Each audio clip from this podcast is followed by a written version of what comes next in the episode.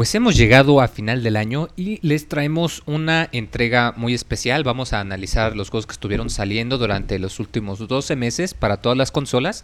Pues para recordar que no solo en la época pesada hay buenas cosas, sino que también hay eh, cositas ahí no tan buenas, otras regulares, pero que hay mucha variedad que pudimos disfrutar a lo largo de este 2015. Y pues para esperar con muchas ganas el próximo 2015.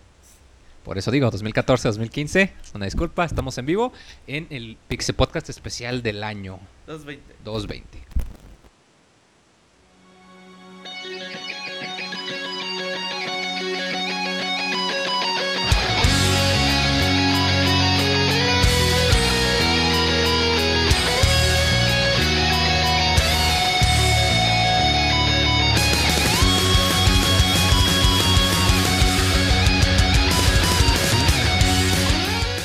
Todo está listo para iniciar un nuevo Pixel Podcast. Micrófonos, información y mucha diversión. Hablemos de videojuegos y pasemos un buen rato.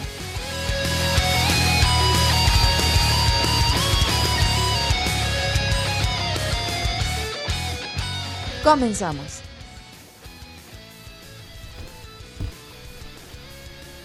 Ah, pues ya llegamos al final del año. Así como dicen que todo lo bueno se tiene que acabar. Y esta no es la excepción. En este, el Pixel Podcast número 220. Donde vamos a celebrar lo bueno, lo malo y lo feo que nos estuvo acompañando en el mundo de los videojuegos. Yo soy eh, Moisés, el ron conductor. Y me acompañan eh, mis compañeros Nacho y Roberto. ¿Qué onda? ¿Qué onda? Buenas noches. Banda, no, perdón, es que se escuchó raro cuando lo escuché en los audífonos. El, el eco, Aquí ¿verdad? con todo, ajá. Si es que se siente raro cuando estás hablando y tienes el retraso del audio y te saca de onda. Yo sé, no, pero sí, aquí con todo. Sí, que ahorita comentábamos que este fue el año, ¿cómo dijimos? De las, de las decepciones. de las decepciones. No, no decimos que fue todo malo, sino ahorita les vamos a explicar más al ratito por qué sentimos que 2014 fue el año de las decepciones. ¿O tú qué opinas, Roberto? ¿Fue el año de qué? Fue el año de pues un descanso, porque fíjate que en 2011 estuvo el año super épico, 2012 Pero Sí, fue hace también fue el año 2013, También hubo 2012 sus estuvo dos chingón, güey. sus buenos juegos, pero 2014 hubo un descansito ahí para nuestras carteras, muchos juegos se retrasaron. La nueva generación ha Muchos costado- juegos se relanzaron también. Ha costado un poquito Ah. a las nuevas compañías porque lanzan sus juegos para la nueva, para la Como vieja. que todavía está haciendo, todavía no acabamos esa transición del, Sí. de cambiar de carro. Y seguramente en 2015 eh, todavía vamos a tener un buen reto así. Pero 2015 promete ser de esos años súper pesadísimos que vamos a tener juegos así. eh, Sí, de hecho Todo el montones. empezamos nada más con Bloodborne Ya, y yo con tengo Monster como Hunter una lista 4. de, ya de con 13 esos dos es Order. bastante pesado. Y The Order. Y de Order, o sea, Yo tengo como una lista de Bastante 13 pesado. juegos así como que ya los tengo así en la mira de comprar día uno. Pero ojalá y que nuestras carteras no lo resientan tanto o pues mínimo comer pura maruchan durante todo el año, güey. Este podcast es patrocinado por Maruchan. Sopa fácil a tu paladar, güey. ¿Cuál será Curiosamente no me gusta, la única que me gusta es la maruchan de pollo, no De me gusta la no, no me gusta la de camarón, güey. Me gusta la maruchan de la pollo de con camarón y habanero, güey. No digas esas mentiras. No, en serio me gusta la de pollo nada más. ¿Te gusta la de pollo, Moy? La maruchan sabor pollo. Ah, ok. Oye, Moy, y pues como vamos a hablar de puros juegos de este 2014, el que reseñó el 99% de estos juegos, pues fue Isaac el Feliz. Entonces Sí. dijimos, pues vamos a invitar a Isaac el Feliz al podcast ahí Para para, que se ponga más feliz. para que le hable a la gente de ahí de, de sus impresiones durante este año de cada uno de los juegos que vamos O de a sus hablar hoy. fotocopias. Yo hice una, sesen- una lista de 60 juegos, pero la verdad la recorté a 30. Y creo que también es un poco excesiva, pero pues vámonos rápido. Y Isaac, ¿cómo estás? ¿Qué onda, Robert? Muy bien, ¿y ustedes? Bien, bien. Excelente. Sí. ¿Ya estás listo para hablar de lo mejor de este 2014? Sí, que, que estoy viendo que creo que me tocan como 20 juegos, pero adelante. Dicen en el chat que si ya andas sin pantalones. Este, no, no ando con pantalones. Ok, pues después de esa, em, digamos, declaración muy interesante, vámonos a comenzar, eh, pues, por el principio, los... comencemos por el principio. Algo curioso es que siempre nos pasa a final de año que eh, se nos olvidan los juegos de los primeros meses y pues es importante recordarlos. Empezamos, Isaac. Ahorita empiezas, venimos muy... ¿sí? Ahorita venimos, no, te ah, pues precipites. Pues es que ya la emoción, la emoción. Ahorita venimos.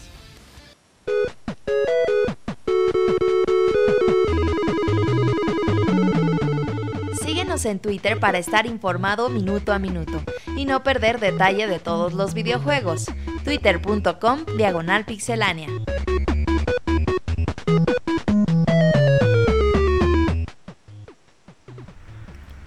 Pues como estábamos diciendo ahorita en el Pixel Podcast 220, aunque es final del año, hay que recordar que el principios en los primeros meses también salen pues cosas buenas, ya no es como antes.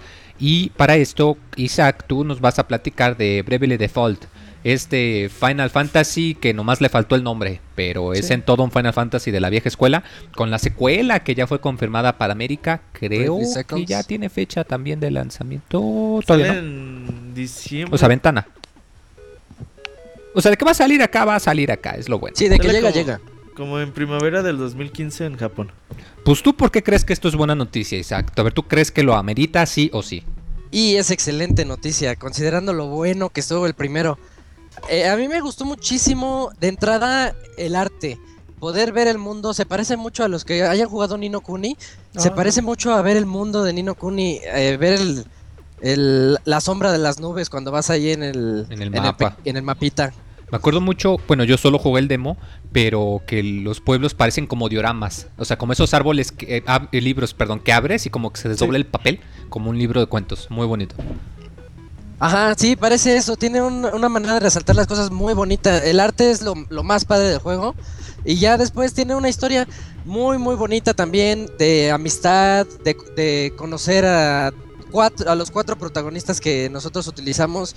Uno que no tiene idea de su pasado, otra que quiere restablecer el orden del mundo por el caos que, que ha llegado. Tis, a quien se le murió su hermano.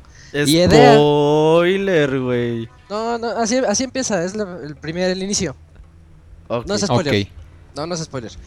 Este, entonces, este, bueno, pues a, a grandes rasgos podría decir de eso de Bravely Default es un juegazo que ahorita se los recomiendo mucho a todos. Es, en, bueno, no sé si dijimos que está en, en 3DS. eh, Sí, sí. Y en el aspecto de RPG también está muy, muy completo. Tiene algo que me gustó mucho, que puedes adelantar las batallas. O sea, me refiero a que tú le pones como si le pusieras fast forward, así de que se vayan rápido. Entonces tú, cuando entran las, a las batallas clásicas de por turnos, Pues con el grindeo el- ya no te tardas, ¿verdad? ya no Pero te sí tardas, ya de repente ¿no? empiezan a atacar. ¿Sí tiene mucho grindeo, Isaac? Eh, sí, tiene demasiado. Y ese es el, el punto negativo, porque por eso se quedó como que corto para Gotti. Porque el juego está como extendido a la de a fuerzas. De, que el juego debió durar sus 30 horas, 35, pero los, los diseñadores dijeron, no, mejor lo voy a, le voy a meter unas cositas que no quiero decir, porque sería spoiler. Pero esas cositas lo extendieron ya de más que... Que fue, fue su fallo, su pequeño fallo. Y aún así es un viaje que vale la pena que todos tomen. Pues mira, qué interesante que lo comentas porque eh, otro juego también el que sigue de la lista también de Square Enix, eh, Lightning Returns, Final Fantasy XIII, este juego que salió por ahí de febrero y que en un principio como que sacó de onda que pusiesen el Final Fantasy en la segunda parte del nombre, eh, que tenía una premisa muy interesante que era parecido al Majora's Max, de que iban a manejar un reloj y que teníamos como que cierto tiempo limitado. Y muy parecido a lo que tú comentas, de que se siente que es un juego que pudo haber durado cierta cantidad de tiempo, pero que dijeron, te voy a meter estas misiones extra que porque la de fuerzas. Y al final acabó siendo algo tedioso, que pues sí es una experiencia que se ve muy bonita, pero que... O sea, que la alargó esto de una manera bastante innecesaria, ¿no? Un juego que sin duda Final Fantasy XIII no fue lo que nadie esperaba. Y que estos dos juegos extras fueron más que nada como que para financiar el engine que, que se inventó Square Enix. Ah, sí, de que es bonito, es bonito. Muy de hecho, bonito, este güey. es el primer juego que me pasó que yo no sabía. ¿Estoy viendo una cinemática o está hecho con el engine de, del juego Ajá. normal de gameplay? Porque no sabes. Muy bonito el... Pero pues el que sea bonito no le quita mucho del tedio. Y pues de hecho es ahorita lo que comentábamos este Nacho y yo, que uno de los motivos que pensamos que este fue el año de decepciones era como Pues que hubo mucho hype, ¿no? O sea, Sí, o sea, pero por lo general así son los primeros años, ¿no? O sea, de un ciclo de consolas. Siempre quedan como muy encabalgados por las tecnologías anteriores. O sea que, o sea, como la- los estudios se quedan como lanzando muchas cosas y para esta generación también como que nadie tenía, o sea, varios sí, pero no todo el mundo tenía idea de que iba a salir las nuevas consolas tan pronto. Nada más dejaron anuncios para las siguientes, las siguientes. Y ya las nuevas las están sacando como, sí en putiza, pero por lo menos que, que en putiza como que no se sienten tan... Muy apresurado, ¿no? Ajá. Fíjate Oye, que de la trilogía el Final Fantasy 13 2 creo que fue el mejorcito, ¿no? Pues que además salió con el precio más accesible. A 20 No, de- pero dejando fuera de precio, creo que es el mejorcito con esa mecánica de viajar en el tiempo y todo eso. Que tenías tantos días para que se acabara el mundo y la chingada. Muy al Ese es estilo de último. Mask. Ese no. es Lightning Returns. Ah, sí, ¿no Sí. es el Sí. X2? Estás Digo, confundido. 13-2. Lightning Returns es donde tienes una semana o se acaba el mundo y... Majora's No, Mask. Perdón. Sí, el estilo de Majora's Mask, pero que sí hizo ahí unas cositas y quisieron alargar el juego de manera innecesaria. Algún día lo jugaré, muy. No creo. Digo, a duras penas jugaste el de Donkey Kong Tropical Freeze y eso porque querían grabar, ¿verdad? No, fíjate que yo este año, pues la verdad, eh, me la pasé jugando juego clásico para el baúl de los pixeles y creo que mi goti es Final Fantasy VI. Entonces, así te lo pongo. Pero de lo que jugué en este año, de los pocos juegos recientes, sin duda Donkey Kong Country y Tropical Freeze creo que es el que se lleva eh, pues mi nominación, güey, a lo mejor que jugué durante este año, 2014. Juegazo, güey. Neta que la maestría de Retro Studios, eh, eh, llevar los niveles con una perfección increíble.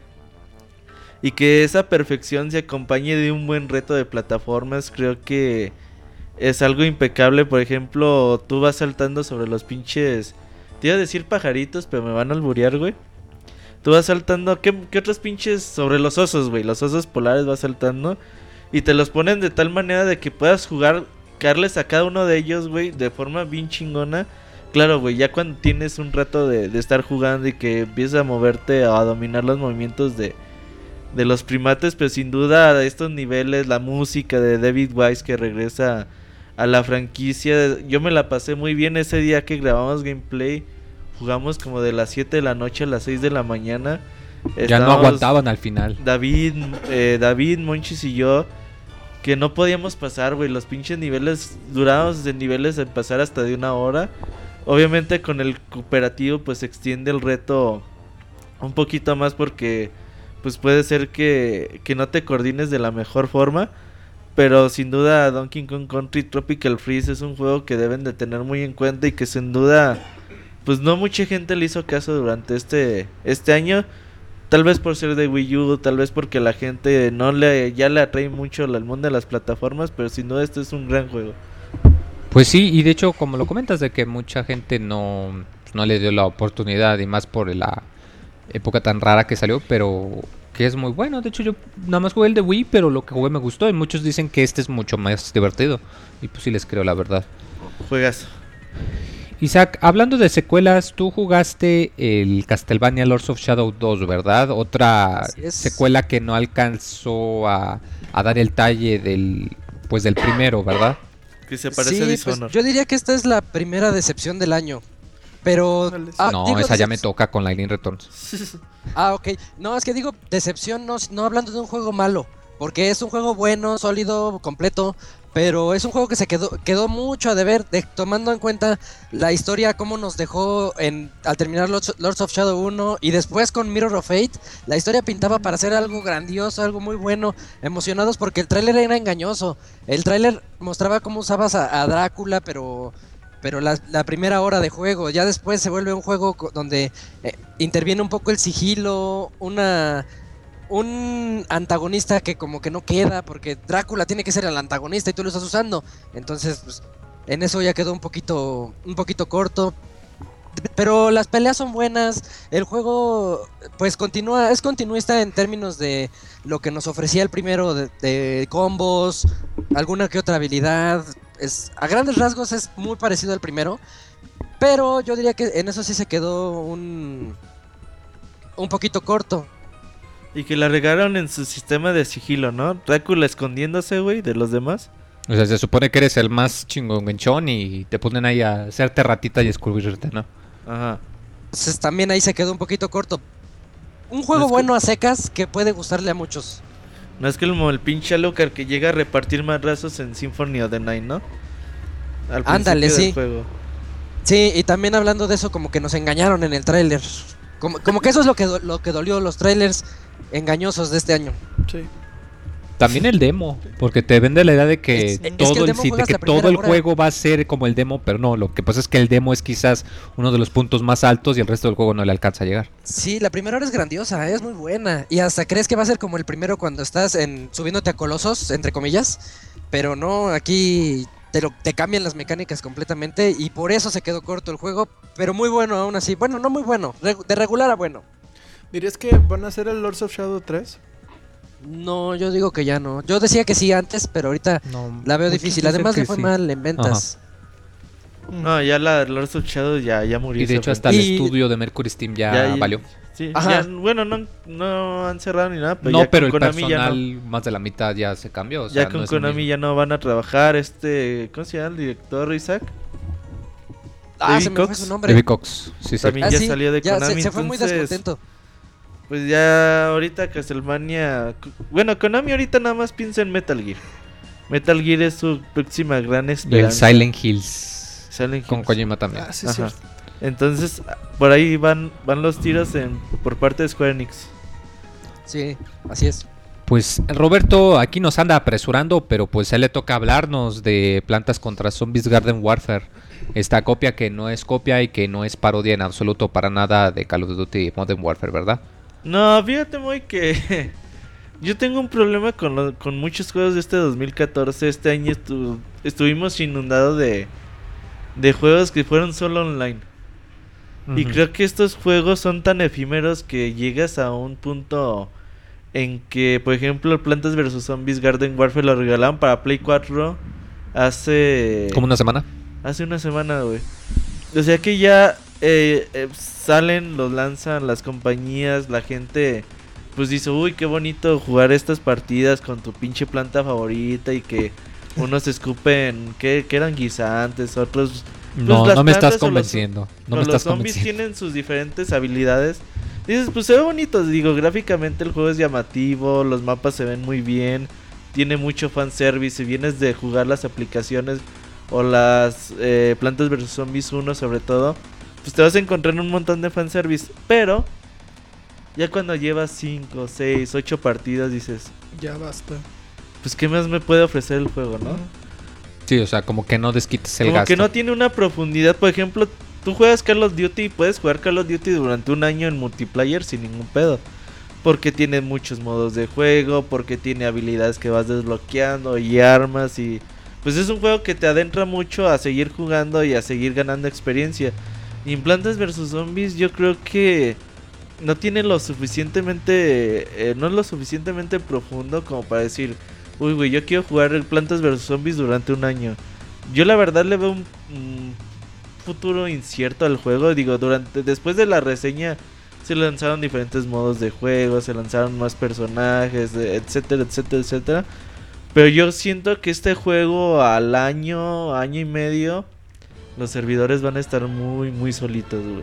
Pues igual que en los, Si no es que en ya. los de aplicaciones, o sea, ese juego nada ese fue no sé cómo fue pensado, pero al terminar al final terminó siendo como otro del mismo corte de Angry Bird, de que lo juegas nada más para distraerte cuando nada más quieres estar ahí un rato y creyeron que iba a funcionar igual con o sea, con el concepto de Garden Warfare y pues la neta no. Sí, no, este juego la verdad pues ahí quedó, yo me divertí las 15, 20 horas que lo jugué, pero no es algo que yo piense retomar y que me haya quedado así súper emocionado por haberlo No. jugado. Y pues bueno, Isaac, tú jugaste también o estuviste a cargo de jugar el juego que no es Dishonored, pero que sí es Dishonored, ¿verdad? El de Thief. Ajá, donde se uno le copió al otro y luego Tiff le copió a Dishonored Y la copia salió y así mejor, ¿no? Este, bueno, es un juego que a mí en lo personal me tenía muy emocionado porque es con el es uno de los que de los pioneros del sigilo ya de hace muchos años, Sí. entonces ahorita Había Esta- mucha en su nueva entrega- fans. ¿Perdón? Sí, sí, que había mucha expectativa de los fans, ¿verdad? Sí, de los fans que, te- que tienen pues un nicho ahí. Este, una historia que, que está pues decente, le- tal vez le faltó un poquito ahí ser pulida, pero una historia ahí de traiciones y de Y de ladrones. Y de reencuentros y de ladrones. Nosotros somos un ladrón, es- pues experto, que vamos mejorando también conforme vamos avanzando el juego, ya clásico, que tiene toques RPG para ir mejorando al personaje. El sigilo es muy retador, pero exigente. Entonces este juego no es para todos. Por ejemplo, hay juegos como, ah, ya hablaremos más adelante de Far Cry, que te permiten ser sigiloso, ser, eh, utilizar, entrar así con todo a la Rambo, pero este juego no, este juego es sigilo casi al 100%. Entonces eso es lo que lo hace diferente a los demás títulos de sigilo. Muy bueno en ese aspecto, podría rozarlo excelente en ese aspecto. Y en, los demás podría decirse que está, se podría decir que está regular por, por fallas técnicas. Este empezó a tener unas cuantas fallas técnicas, de repente cuando los enemigos te veían sin que tú te asomaras, o bueno, cosas por el estilo que ya que ya se hacían que la experiencia se hiciera repetitiva, porque tenías que cargar mucho el punto de, de guardado, por ejemplo. Eh, o, el, o el mundo abierto, que parece que es un mundo abierto y que vas a hacer un montón de cosas, pero son misiones y nada más tienes que ir de un punto a otro para aceptar la siguiente misión. Esos detallitos son los que quizá le fallaron al juego, pero está, está muy bueno, con gráficos decentes, no, no, no nada del otro mundo, y una historia también que pu- puede llegar a hipnotizar a más de a uno. Pero similar, ¿no? Que había mucho hypeo y a la mera hora no alcanzó a entregar, ¿verdad? Eh, entregó a medias. no tanto. Más que Lords of Shadows, eso sí podría decir, pero. Pero sí se quedó un poquito corto. Poquito Pues- nada más. Pues fíjate, algo curioso, quizá no tal medida, pero que le pasó algo similar fue al profesor Layton y el legado de los Asran, el último juego de la serie de Layton. Eh, que de hecho sí es oficial, se supone que Level 5 dijo que la serie de Layton iba a ser nada más 6 juegos y este era el último. Eh, un juego que es muy divertido, que al menos en lo que respecta al gameplay, pues tú dirías, ah, pues es un juego nomás de resolver acertijos. Pero esos mendigos cabrones de Level 5, ¿cómo le hacen para, pues, para hacerte la idea de que es un mundo tan bonito y de que eh, pues, te encariñas con los personajes y que con lo que haces? Y que si acaso lo único que sí no, como que no pegó fue como que la trama, como que se siente un poco acelerado, como que lo quisieron acabar a, las, a las carreras. Pero que fuera de ese desayito es probablemente... No quisiera decir que el mejor juego de la serie, pero fácil el segundo o el tercero.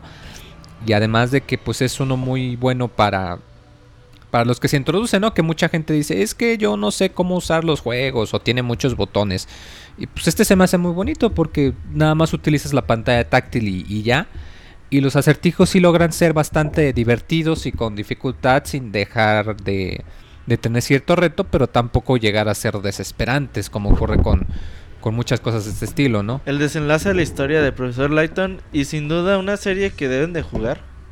Sí, la verdad. en México pues a veces son medio complicados de obtener y cuando los hayan, los hayan baratos. Sí, en Walmart de vez en cuando los ponen En 100 baratillos. pesos, güey. Hace poquito estaban ahí. Entonces ahí para que, que le echen un ojo y sobre todo a las personas que ya estén hasta la madre de los juegos tradicionales. Chequenlo, no los decepciona, la verdad. Así es. Y oye, Moy, el siguiente juego, según, según yo, Isaac lo jugó. Isaac, ¿tú jugaste South Park Stick of True? El sí, palito yo de la lo jugué. verdad. No me tocó la reseña, pero sí lo jugué. Y puedo decirles que es un juego que a ese sí sorprendió a demasiados. Porque todos los demás juegos de South Park son muy malos, pero pésimos. Entonces, este está. eh, a mí me pareció un muy buen juego RPG por turnos. Que sí recuerda mucho a las épocas de, de los primeros Final Fantasies en los que vas explorando, vas leveleando. Pero es muy sencillo. Es, ese juego se le podría recomendar a la gente que no tiene experiencia en los RPGs. Porque leveleas muy fácil. Tiene un humor. Bueno, a mí me gusta mucho South Park. Si a la gente no le gusta, que ni lo juegue. Porque todo el humor es 100% South Park. Ya saben, el cl- clásico humor negro, pero muy, muy negro. Entonces, Pero este, por el otro lado, pues si son fans les va a gustar ver mm, muchas cositas, ¿no? Como Por eh, que es- por es- fin, de hecho se supone, bueno, si son muy fans de la serie, pero este juego es la primera vez que los creadores se pusieron a dibujar un mapa de cómo es la ciudad de South Park. Entonces ya, por ejemplo, ya te das cuenta, ah, pues es que en realidad es un pueblito de tres calles, por eso es tan chiquito. Y sí, Ajá, se ven nada más sí. tres calles, que es todo el pueblo. Es todo el pueblo, son tres calles, tres avenidas grandotas, podría decirse, y ya. Y, y bueno, tiene unos toques, unos parodias a otros juegos muy buenas. Eh, eh, todo el juego parodia Skyrim de una manera excelente. Detalles que vas a encontrar de la serie, de, que dices, ir a los cuartos de los personajes, ir al cuarto de Cartman, de Stan, de Kyle, a la casa de Kenny, ver a sus papás peleándose, todos los detalles de la serie que le va a gustar a todos a los fanáticos de South Park. Realmente es un muy buen juego de, de RPG y gracias a, como decías, que participaron los creadores en el guion y pues también un poquito ahí en el diseño de la, La historia. cantidad de diálogo que le metieron que no se repite. Y cuando Eso- te pones a está- pensar que casi todo el diálogo son nada más esas dos personas, híjoles. Como que ellos, precisamente lo que dices, como los creadores se pusieron tan metidos, pues por eso tuvimos un resultado tan bueno, ¿verdad? Así es, sí, un muy buen juego a inicios de año. Pues otro juego que, aunque oficialmente salió este año, pero en la práctica ya tenía pues, varios meses, si no es que ya también un año también. eh, Hearthstone, esta... Pues es que es videojuego, pero es más como un juego de cartas electrónico. Como que pensándolo bien. Este jueguito free to play de Blizzard que mucha gente no me cree cuando le digo que es un juego free to play que es muy divertido. Que creo que es el juego free to play más divertido que puedes encontrar y que yo conozco a muchos que prefieren mejor invertir 4 o 5 horas en esto que jugar un juego AAA. Por lo mismo de que está muy fácil agarrarlo, pero que pues si te quieres meter acá en todo lo que tiene que ver con estrategia y A ver, pero cuéntale a la gente que es un juego de cartas. es un jueguito de Cada cartas. carta tiene, eh, no sé, un muñeco, una magia. Es que es un poco raro, porque es un juego de cartas acá como tipo de Magic o así, Ajá, pero está basado con los personajes de World of Warcraft. ajá. Entonces, de alguna manera, mecánicas del juego de MMO las logran poner aquí. Como por ejemplo, tú puedes elegir jugar como un mago y vas a tener la habilidad de causar eh, daño a las distintas unidades como un mago. O si eliges ser un guerrero, puedes ponerte armadura para, pues, como quien dice, para aumentar tu energía y aguantar más madrazos. O sea, está un poco extraño, pero de alguna manera funciona. Insisto, el hecho de que es gratis, que está para PC, que está para iPad y que ya va a salir para Android, pues, sí quiere decir que muchísima gente lo va a poder jugar sin ningún problema. Sí, fíjate, a mí se me antoja muy, pero pues la verdad no, no es algo que yo jugaría en una computadora muy.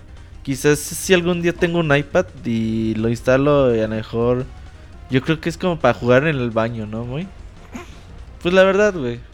Pues yo al baño voy a hacer mi asunto, no voy a jugar juegos, pero ¿Qué, asunto haces en tu baño, güey? pues el asunto para lo que está el baño. Tú, Nachito, ¿qué crees que haga muy en el baño? No voy a. No. Isaac, Ew, ¿tú qué asunto crees que haga muy en el baño? Eh, no, no, no lo sé, pero ya quedó claro que no juega. Que en el chat nos digan qué creen que hace Moy en el baño. Mejor háblanos de Titanfall, Roberto. Te voy a hablar de Titanfall, un juego que... Pues otro de los juegos online, Moy, de los que te estuve hablando hace ratito como Plantas vs Zombies. Pero a diferencia de, de Plantas vs Zombies, este pues es un juego pues más bien hecho. Eh, por ejemplo, esa verticalidad que te, que te plantean con unos soldados que pueden eh, saltar doble, tener jetpack, eh, saltar por las paredes. Pues básicamente tienes un mapa que puedes llegar a la, a la zona que tú quieras llegar. Y eso lo hace bastante entretenido. Mucha gente me criticó porque dije, todo es divertido hasta que llegan los titanes, güey. Cuando llegan los titanes, obviamente, pues la estrategia de tu partida cambia. Pero sin duda yo creo que la diversión no, no, no, no, es igual. Porque como llegan los titanes, pues obviamente te vas a enfocar. Ya quizás en no matar a los demás, te vas a enfocar en matar al titán. Y esto te va a quitar un buen reto de, tiempo útil de la partida. Y tan claro está que pues sacan un modo sin titanes y pues obviamente ya, ya es más divertido. Yo la verdad no le veo mucha vida eh, a Titanfall. Tanto es así que, bueno, los Call of Duty pues han sobrevivido durante muchos años. Seguramente hoy en día si juegas Call of Duty 4 pues, sigue habiendo mucha gente en los servidores. Pero yo dudo que en 2, 3 años, si no es que no sale un Titanfall nuevo, que mucha gente siga jugando Titanfall y ya cada vez que salen expansiones ya es como que dices, "Ah, pues me divertí también las 20 Sí. horas que jugué. Pude haber jugado más.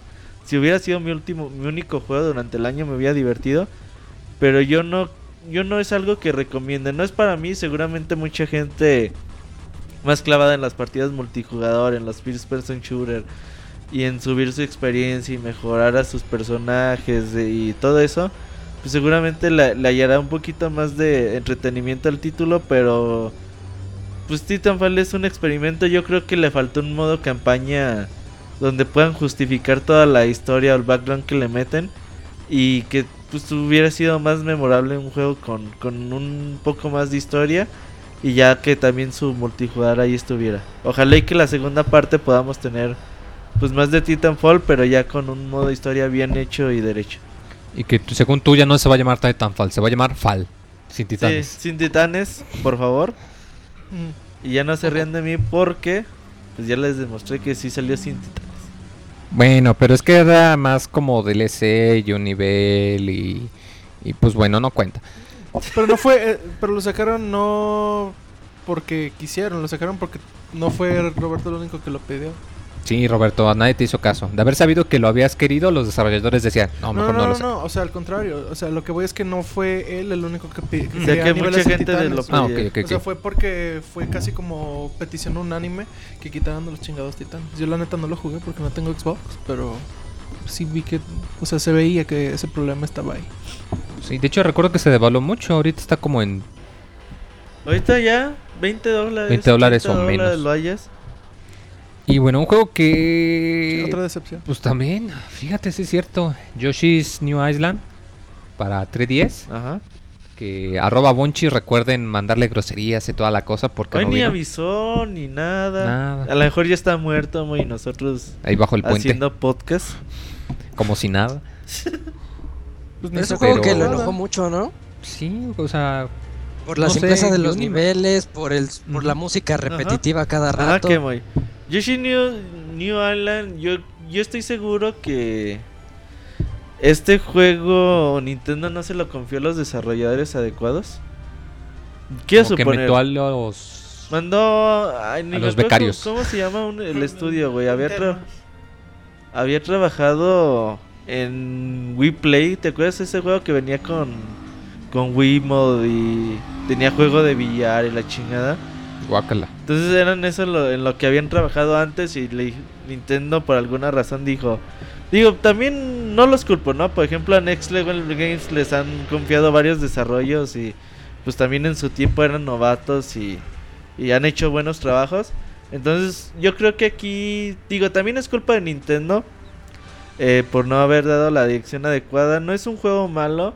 Pero pues, como que no cuando causó impacto. eh, hablas de Yoshi New Island, luego luego te remonta al que el Yoshi's Yoshi Island. Island. que es uno de los juegos más míticos de plataformas 2 de la historia. Y que este, pues obviamente está muy alejado de, de ser aquel juego que, Sí. que, que pudo ser, ¿no? Yo ni me acordaba que salió hasta que revisé la lista. De Ajá. tan poco impacto que tuvo y de seguro no fue el Yo ni lo he abierto, güey. ¿eh? No, pues no lo hagas, probablemente no vale la pena.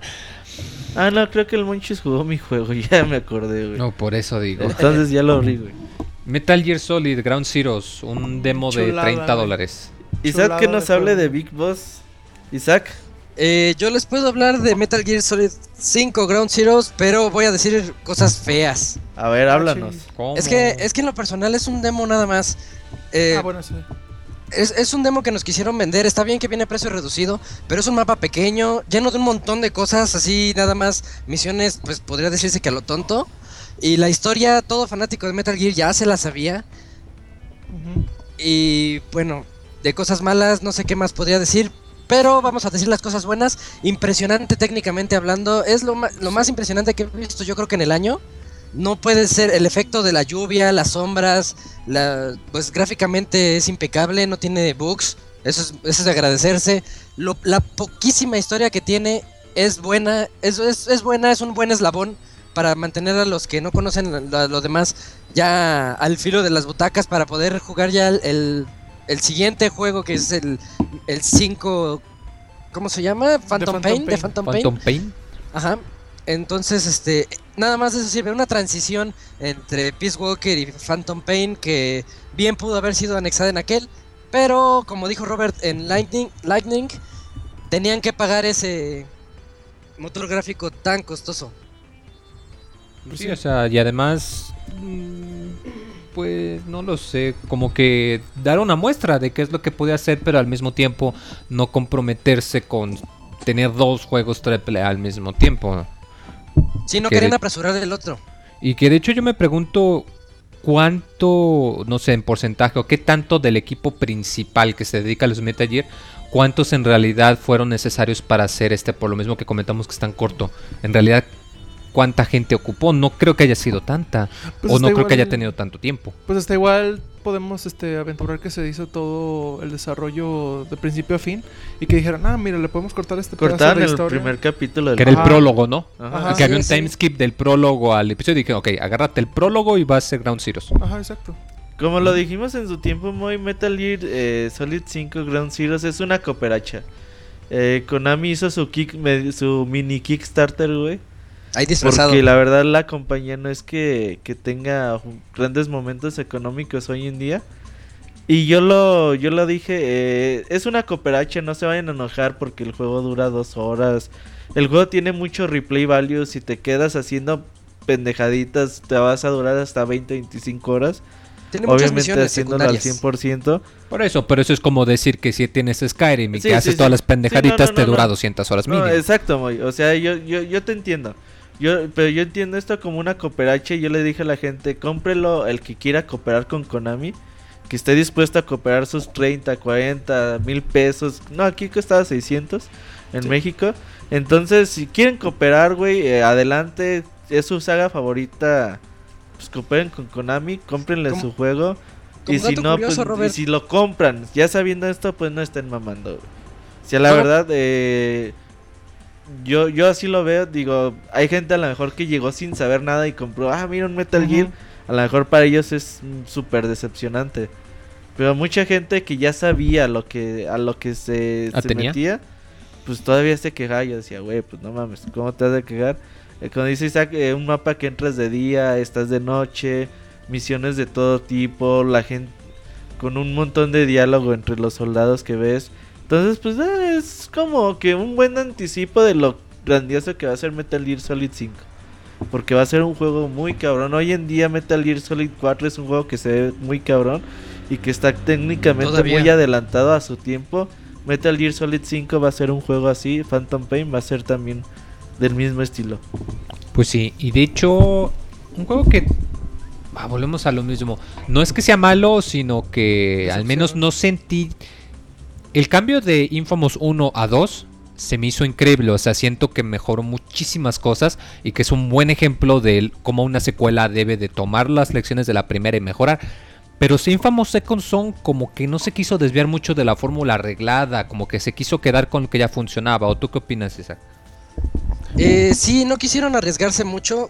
Parece que donde se quisieron arriesgar fue en cambiar al protagonista nada más. Eh, ya no está Cole, ahora ocupamos a Delsin, una especie de... eh, ¿Qué será? Como un graf es un grafitero, así de esos chavos que les vale la vida, pero que un- con un accidente recibe poderes. Y nuevos poderes ya no son de electricidad. Entonces, aquí en principio Recibe podemos todo. utilizar un poder que es como de humo. Y pues que como que no acaba de cuajar ahí ese, pero está, está bien implementado hasta eso, poderte meter en las como tuberías para salir expulsado de los edificios y llegar más rápido a tu destino o lanzar las ráfagas de humo para eliminar a los enemigos, pero es demasiado parecido al anterior, pero parece una, como un paso hacia atrás porque el, toda la ciudad es, es, es más pequeña que New Marai, además Sí. está muerta. No, no hay nada de, de, Está vacía. Sí, está vacía, no hay nada que hacer. Y el juego está cortísimo. Está muy corto comparado al 2. Es- Aquí es comparándolo al 2. Se ve por qué no le pusieron Infamous 3. Se- es, es nada más como una. como algo ahí intermedio. Y pues es un.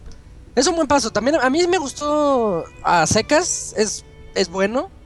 Te, te divierte, te entretiene, pero pues no por las. 7 duras que, que, que te va a durar, como que no.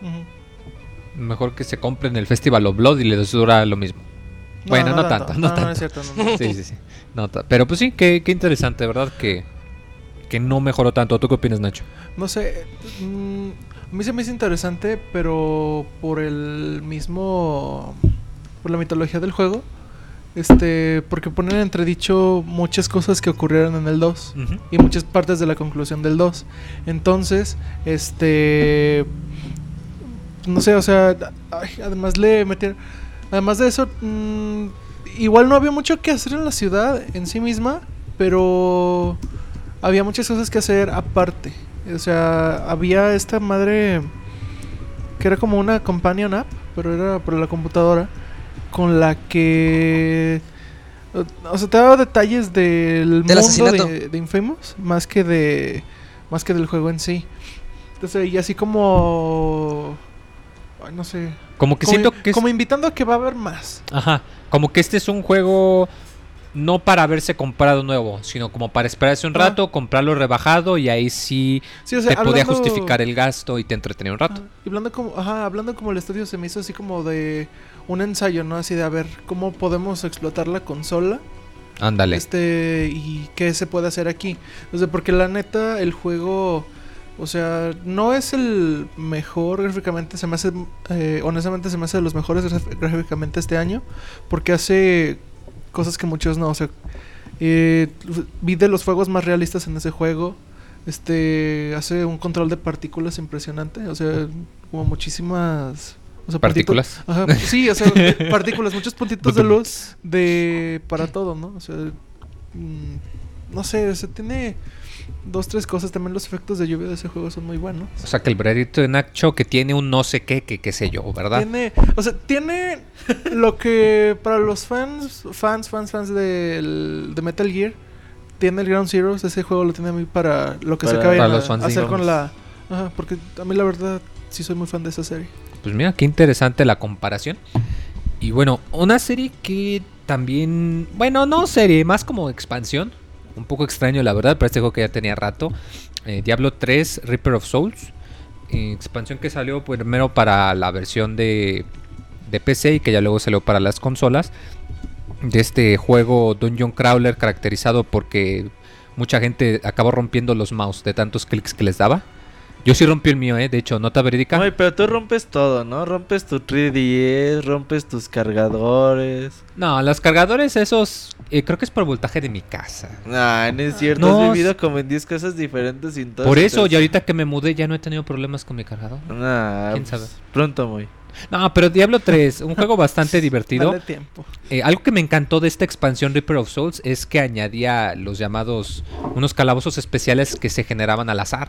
Entonces, virtualmente, pues, la cantidad de Era rejugabilidad infinita. infinita, ¿no? Cada vez que te Pero metías sí a es divertido calabozo. jugar en eso, güey. Sí es divertido. Como que tiene esa fórmula precisa de que vas a sentir que estás progresando a la cantidad justa para mantenerte entretenido, pero sin embargo no es demasiada como para hacerte demasiado poderoso. O sea, como que está en ese balance perfecto para...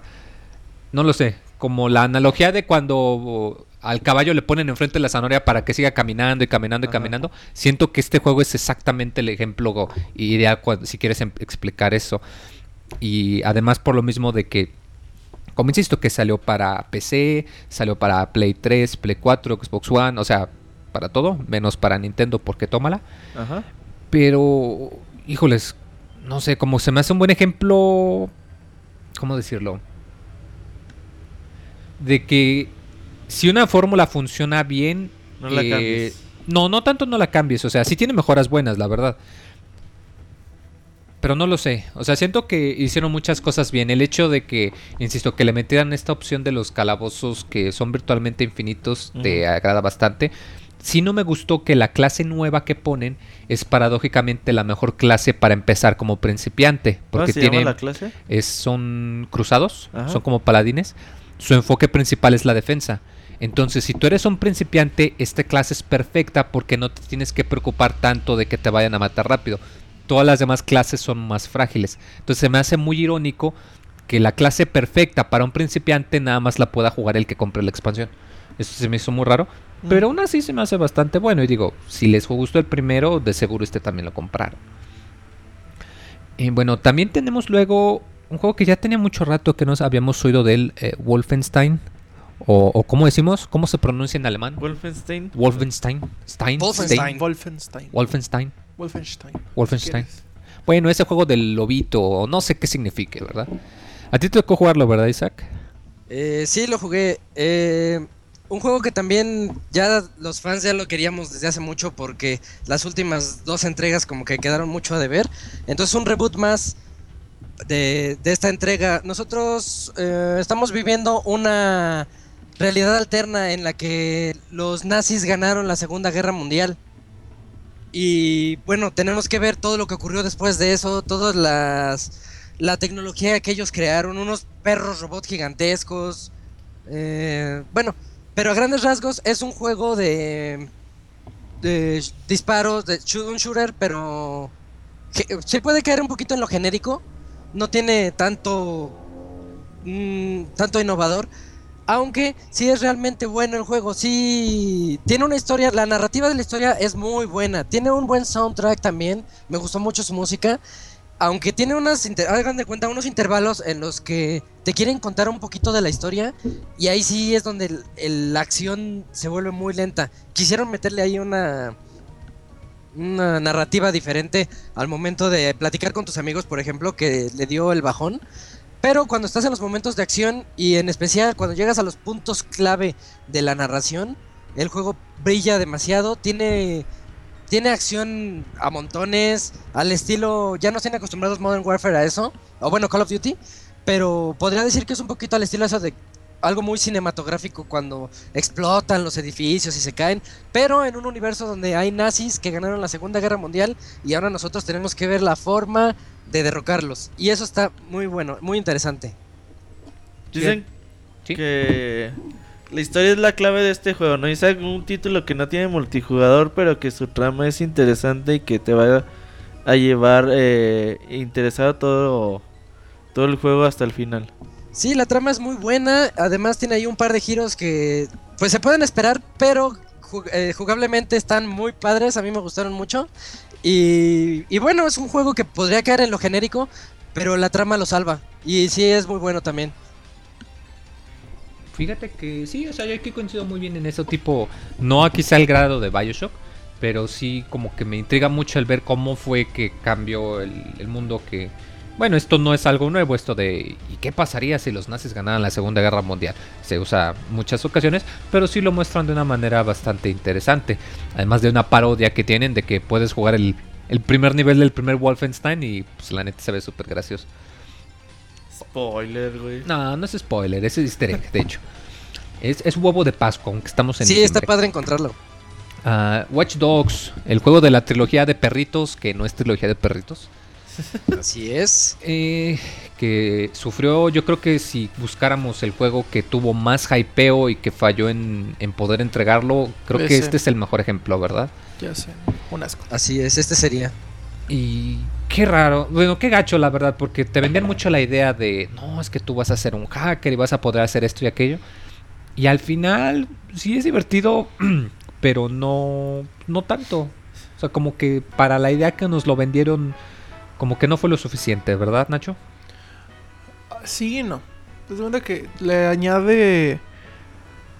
mm, le añade cosas a, a la fórmula que ya perfeccionó. Rock- eh, ¿Cómo se llama? Rockstar.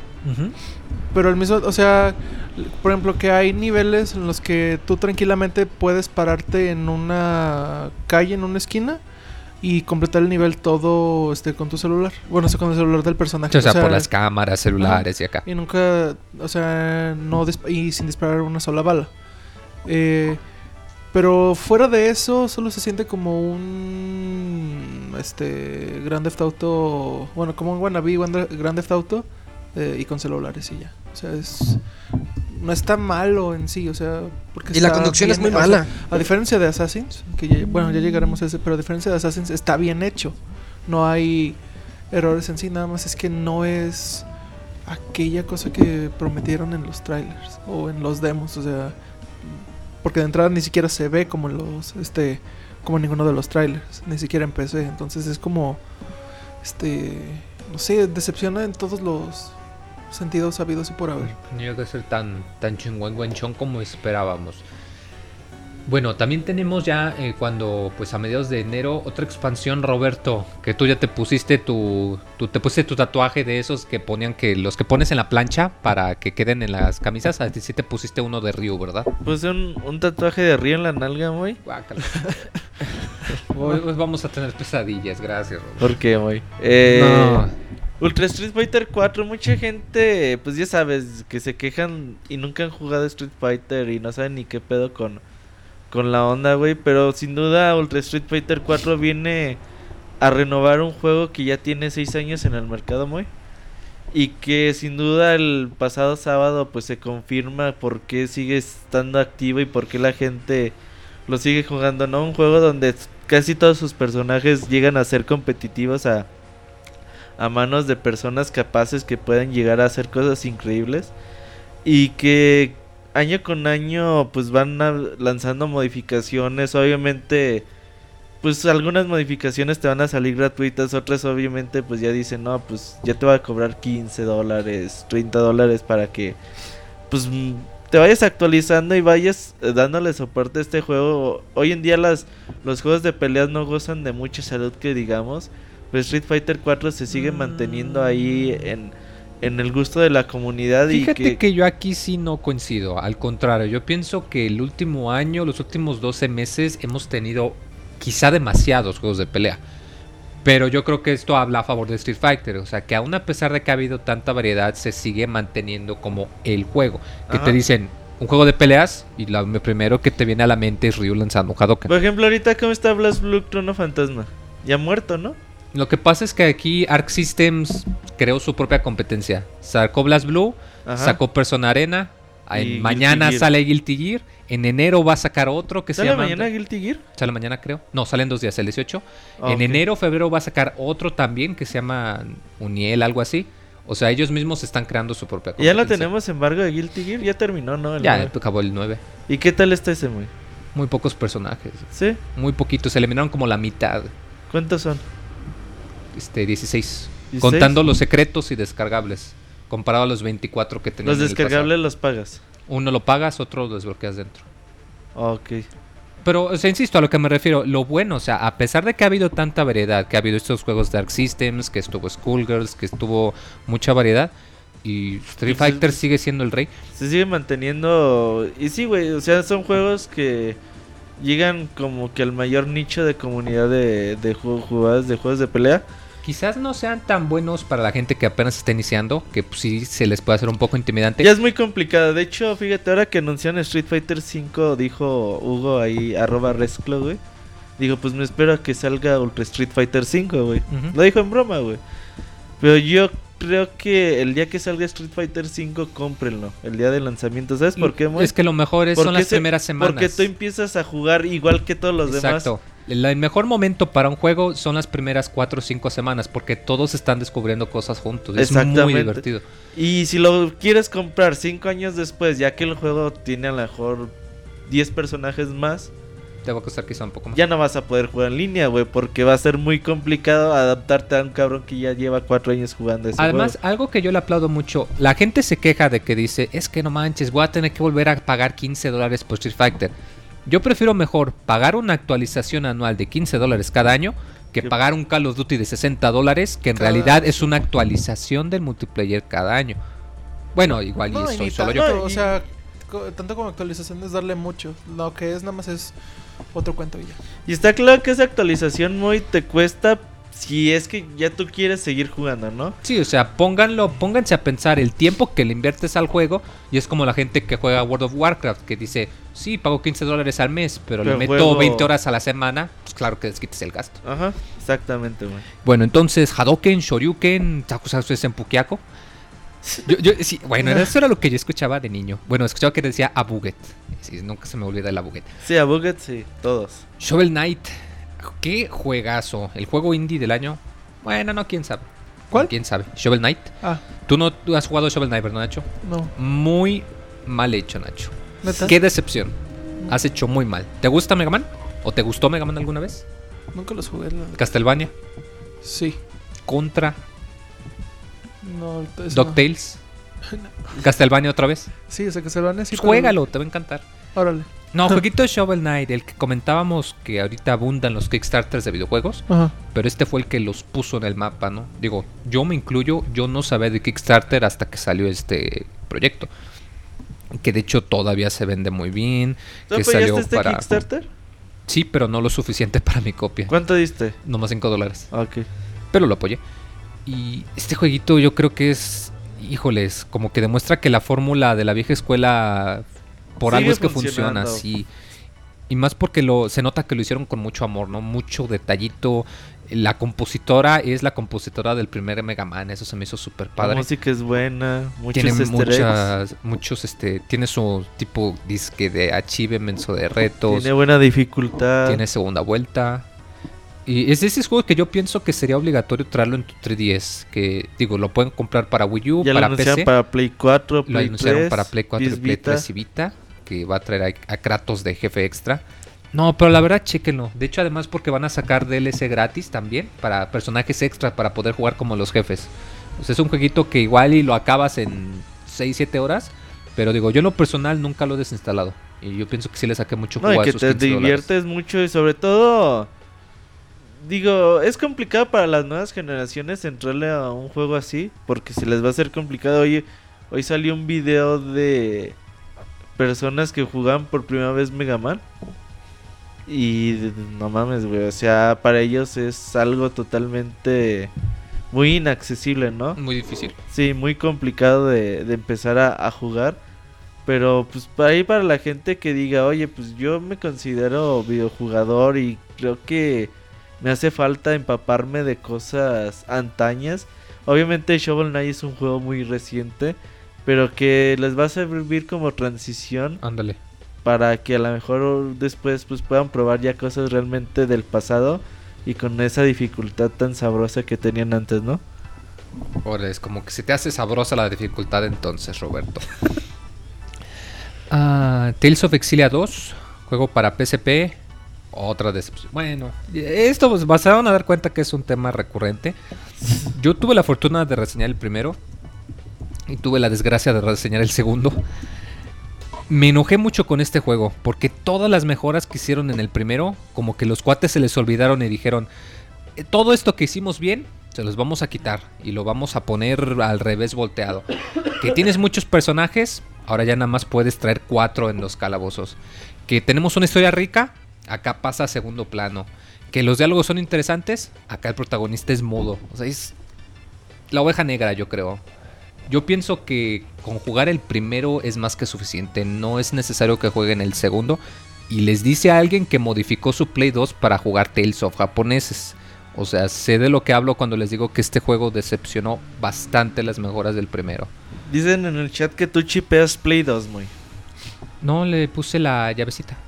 A ver, ¿cu- ¿cuál llavecita? Es una llavecita que se le pone en la caja para que nada más lo jalas a la derecha cuando pones el disco y te puede leer los discos importados. Una llavecita que le pones en la caja, ¿cuál caja? En, en la, en el Play 2. ¿Oh, sí? Sí. Es que, ¿sabes? Yo tengo ganas de comprar el. ¿Cómo se llama? El Project Exxon, el de Play 2. El Namco vs Capcom. Ujú. O Capcom vs Namco, no me acuerdo. Creo quiero importar ese juego, muy. Luego me dices cómo desbloquear mi Play 2 de región. Sale pues. Pero por lo pronto, Tales of Exilia 2. Jueguen el primero, está genial, está baratísimo. El segundo. Qué decepción, no, Moy. Yo la verdad, este juego salió hace como un año y medio en Japón, dos años. Y yo veía las imágenes y se me hacía tan bonito, se ven muy bonitos sus personajes. Y dije, no mames, este va a ser el pinche juego de la vida. Pero en él. Y ya que llegas tú y me dices, no, güey, la neta no está tan chido, güey, me decepcioné mucho. Sí, no, eh, insisto de que es lo que me enoja, que mejoraron tantas cosas con el 1 y en el 2 se les olvidó. Isaac, háblanos de otro crossover de ensueño, que cuando lo anunciaron dimos el grito de fanboy, ¿verdad? ¿Hablas de Professor Layton contra Phoenix Wright? Claro que sí, porque un abogado y un profesor de arqueología nunca han hecho mejor pareja, ¿verdad? Así es. Es, es un juego que está, está bueno, está, está muy bueno, nada más que para los que no, puede ser como de doble filo, ¿no? Si te gusta Professor Layton y no te gusta Phoenix Wright, te va a gustar a medias el juego y viceversa también. Y si te gustan los dos, lo vas, lo vas a adorar, te va a encantar mu- muchísimo el juego. Tiene una... mm, una, no, no es una interfaz, es un pase de un juego a otro muy bien detallado. Verlos juntos por primera vez, también para todos los fanáticos, pues fue lo, yo creo que lo más emocionante que les pudo haber, haber, haber ocurrido. Yo este año es mi primer, tuve mi primera vez con Profesor Layton y también con el, con el juego de Phoenix Wright. Entonces no tengo tanto background como los fanáticos ya más de Hueso Colorado, pero es claro que son ya sagas muy, muy... con, con demasiados fanáticos, ¿no? Pues sí, no, pero sí es lo mejor de dos mundos, ¿no? O sea, Sí, tienen a sus personajes, digo, son muy carismáticos, tanto Profesor Lighton como Phoenix Wright. Y es muy bonito ver esas cinemáticas que, que tiene el título. Yo hace poquito lo compré muy. Y apenas llevo las primeras horas del juego, pero esas cinemáticas que tiene, los personajes tan. tan. pues son muy bonitos, güey. Esa animación tipo europea que tiene el juego se ve increíble. Y es lo que digo, juegos diferentes a lo que tenemos hoy en día. No juegos deportivos, no juegos de disparos, no juegos de esos que. pues que son muy comunes hoy en la industria. Professor Lighton versus eh, Finish Strike son de esos juegos que se salen del molde y que deben de probar y sobre todo en un Nintendo 3DS que tiene juegos tan bonitos, ¿no? y si lo prueban, ¿a qué sabe? Pues ha de saber a plástico, ¿no, muy? Pues sí, ¿verdad? Helado Y si es digital. napolitano. Los digitales a mm, electricidad, no saben nada, güey. A té de limón. A té de dar. ¿Por qué te ríes, Nacho? Mejor háblanos de Destiny, ¿o no lo jugaste, Nacho? Mm, No, nomás el, la beta. ¿Y qué te pareció? Pues des cuenta que jugaste la beta, jugaste el primer Sí, primer tercio de Destiny, güey. Tanto así. Jugué la beta y después vi a mis amigos jugar y dije, dije, siguen la beta. Me dijeron, no, ya es el juego. Los veía muy entrados y era como de, güey, pero Es lo mismo, güey. Las primeras Ajá. 8 horas de Destiny es lo mismo de la beta. Por eso no lo compré. De repente dije, si, vas, si tanto chingadera anuncios que le estuvieron haciendo el puto juego fue para terminar con eso, la neta no valía la pena. Mira, Destiny la verdad no es un juego malo, es un juego... A, a mí me gustó, digo, dentro de lo que cabe me gustó. Pero sin duda que no cumple con el mucho porcentaje que de los La segunda cosas que decepción más prometieron grande. durante todo lo que se habló. Yo estuve en el E3 pasado en las oficinas de Activision y nos dieron una plática como de dos horas de Destiny, güey. Te lo pintan como que iba a ser el juego que iba a romper el pinche molde de la industria de los videojuegos. Un título que le eh, invirtieron un chingo de millones de dólares y que al final de cuentas no se ve reflejado esos 500 millones que en teoría le invirtieron al juego. Digo, yo la neta yo no le veo por dónde chingar le han de haber invertido tanto, ¿eh? Digo, a lo mejor se los gastan en servidores, ¿no? Los servidores jalan bien. El día del lanzamiento yo dije, no va a funcionar Destiny ni, ni lo intenten. No, güey, el día del lanzamiento estuvimos jugando, digo, eso algo que, que es de destacarse y a lo mejor pues la inversión en infraestructura online pues es importante para Activision y, y Bungie, pero a la hora de jugar no está chido que terminas todas las misiones que tiene el juego y que te digan, ah, pues muy bien, ya eres nivel 20, ya salvaste al mundo de la oscuridad. Pero no, es solo el principio. Ahora juega de nuevo todas las pinches misiones para que te demos nivel 30, cabrón. No, no manches, está Entonces, muy- pues yo la neta, yo no tengo tiempo para jugar las mismas pinches misiones. Me hubieran puesto nuevas misiones, muy. Yo con gusto todavía seguiría jugando Destiny y ahí seguiría enganchado. La historia es un desastre, güey. De hecho, ni tiene historia el juego. Pues Su eso se- personaje Ghost es muy genérico. Digo, ho- hoy en día personajes tan carismáticos que hacen la industria de los videojuegos como Claptrap, GLaDOS, eh, miles y miles de personajes que salen y estos güey les salió un pinche churro ahí Ghost. Entonces, pues la verdad, pues eso no está padre. y Yo, pues, yo ya no pienso jugar Destiny ya por más de que la expansión y que el nuevo raid y la chingada, pues no. Yo ya Destiny ya, yo llegué a mi nivel 20, dije, ahí, ahí nos vemos, ya no voy a usar pinches 50 horas para que me den otros 10 niveles. No, es un... Mejor que jueguen Borderlands, ¿verdad? Como dices, con Güey, está más divertido. Con Borderlands te vas a... Si juegas 50 horas, pero juegas 50 horas con historias diferentes, ¿no, muy? Y Además, un aquí gran no, sentido del Aquí juegas lo mismo, nada más que los personajes, tus enemigos, en lugar de ser nivel 16, ahora van a ser nivel 18 y vuelves a entrar y ahora van a ser nivel 20 y así te Y lo vas nomás a les cambia el color. Ajá. sea, no es remarcable en ningún sentido, ¿no? Al final. O sea que ni... O sea, ni historia, ni gráficos, ni nada. O sea, no es. O sea, no es que sea malo, simplemente no es. Hay cosas mejores, que gacho. Sí, hay Pues sí. mejores cosas en que invertirles 30 horas, güey, sin duda. Insisto. Obviamente, si tienes dos amigos con quien jugar, te vas a divertir. Digo, ahí Isaac y Fer jugamos durante esas 25 30 horas que le invertimos. Pero otro detalle también nos que decías, ¿no? divertimos. Otro juego que es nada más online. Exactamente, y por ejemplo, me decían que los de la pasada generación, los de Play 3 y Xbox 360, le batallaban un chingo con los servidores. Que había días que no te dejaba jugar, y a nosotros también el. Íbamos a grabar gameplay de Destiny, lo tratamos de hacer en verdad, pero no pudimos porque pinches partidas se caían y todo eso. Ya conforme fue pasando los días, pues fue empezando más estable la cosa. Hyrule Warriors, un juego que no tiene Zelda en el título, porque no es un juego de Zelda. eh, y no, o sea, no, no lo digo como insulto, es pues, este... ah, como- ¿Qué fue lo que pasó? Nintendo le prestó el setting o los personajes Sí, a Tecmo eh, para pues que no- hicieran pues que Dynasty nada, Warriors. Nintendo tiene ganas de juegos de Wii U, ¿no? Y dijo, tiene la- ¿qué vende en Japón? Tiene la falta de, de que las tier parties no hacen juegos para sus consolas.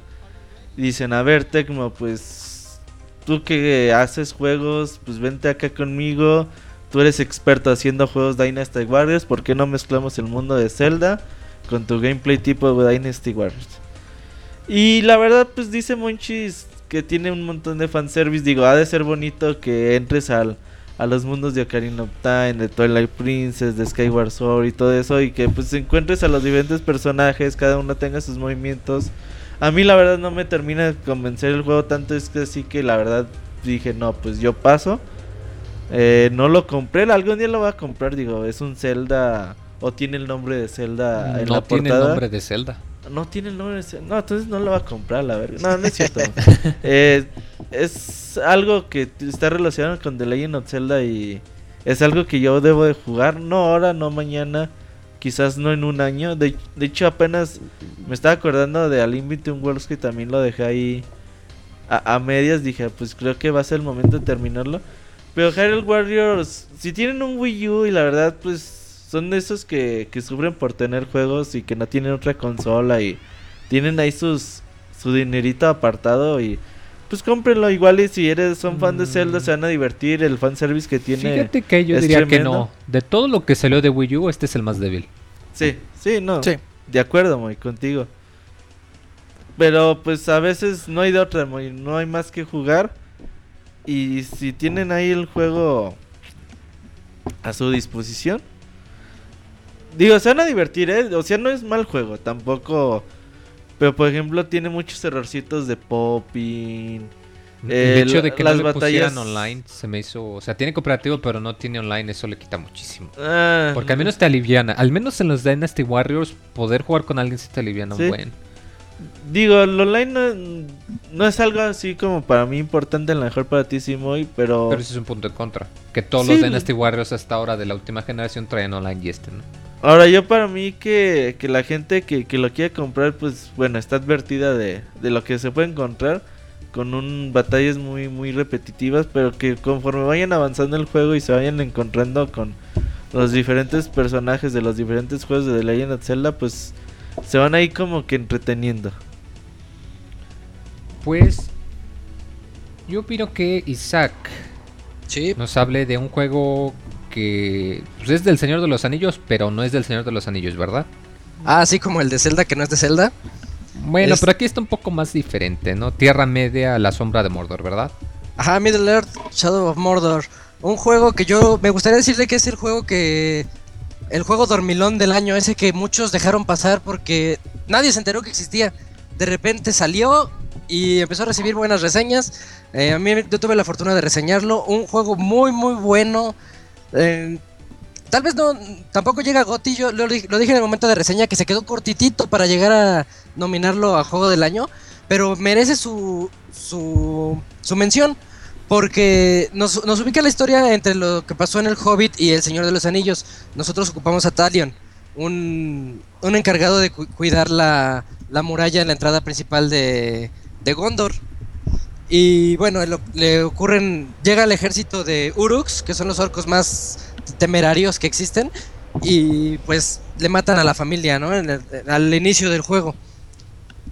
Y nosotros tenemos que saber por qué, si también lo mataron a él, por qué revive y, y pues por qué siempre trae un espíritu detrás de él que es el que le da consejos. Y básicamente esa es la historia. Y el juego podría des- describírselos como un Batman mezclado con Assassin's Creed.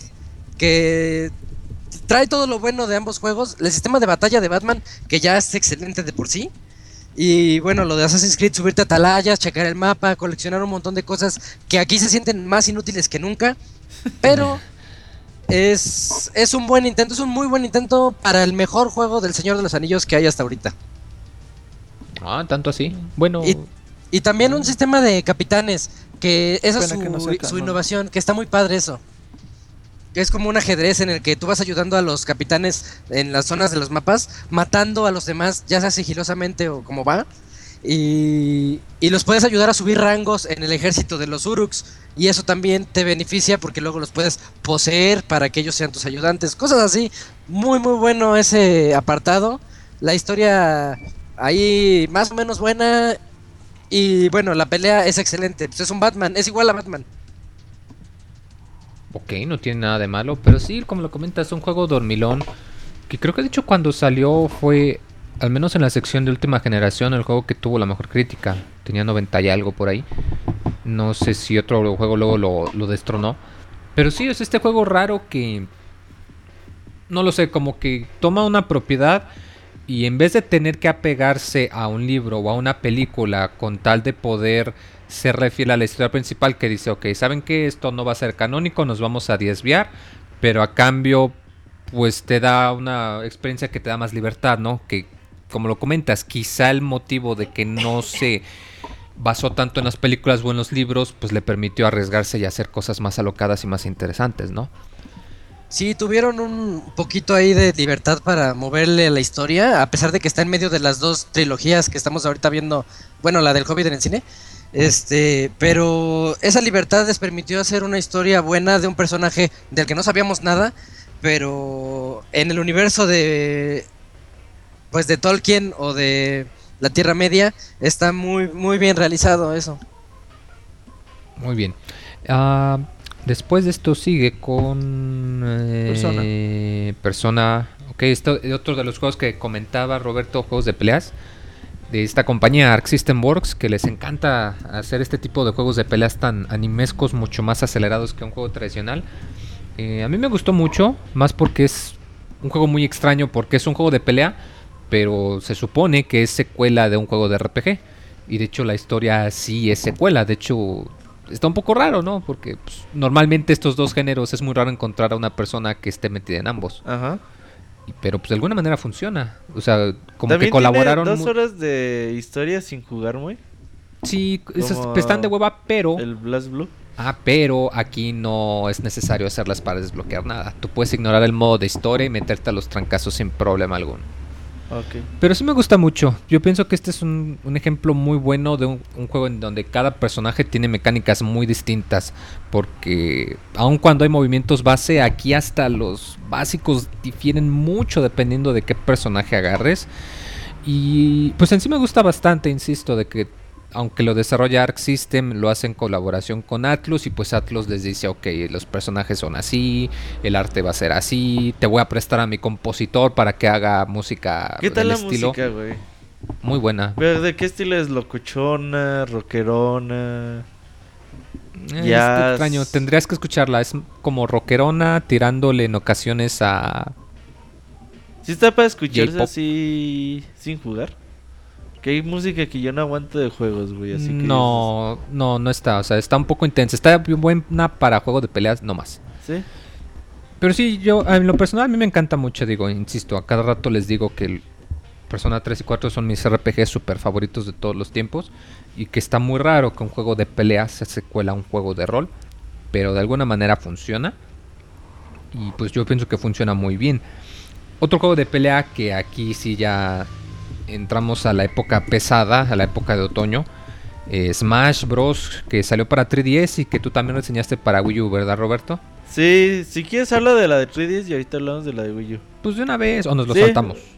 No, pues habla de la 3DS y hablamos de las diferencias con la de Wii U. Pues que ya tenemos el tiempo encima, Roberto. No, son 10, 18, Vamos güey. bien. Vamos muy Tú bien. hiciste una foto que casi casi que se hizo meme, ¿no? Comparando No, mi- hice la foto más famosa del internet de este año, güey. comparando un paquete individual con una cubeta familiar de Kentucky y la Ajá. analogía de Smash 3DS contra Wii U más perfecta no pudo haber quedado. 530 retweets, muy.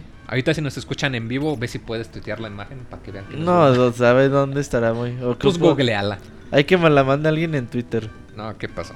Ey, ya la voy a googlear y ahí va a estar. Sí, ahorita. Es más, la- voy a hacer la prueba, muy. Así en vivo. Este juego tan... Otra colaboración también similar, pero aquí con más envolvimiento de la compañía madre. eh, Smash 4, que requirió la ayuda de personal de Capcom. De, de, este chango, este Sakurai, que pues ya había trabajado en los otros.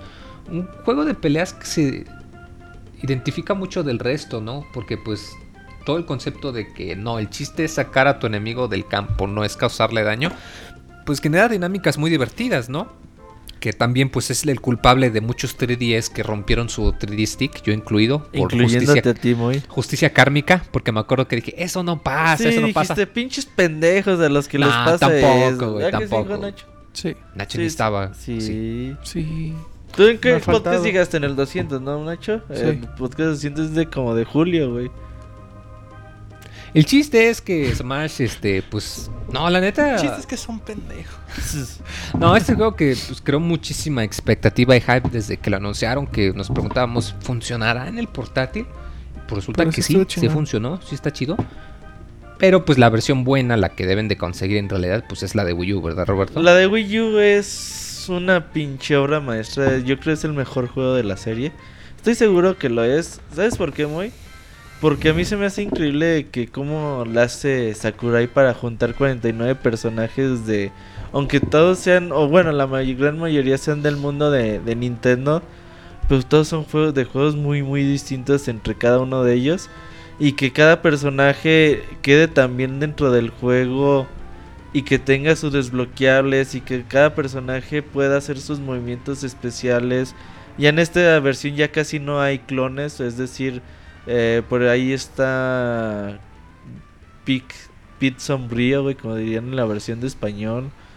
¿Qué otro personaje hay clon, güey? Eh, Lucina, Ganondorf, Ganondorf, eh, Lucina, em, Doctor Mario Falcon.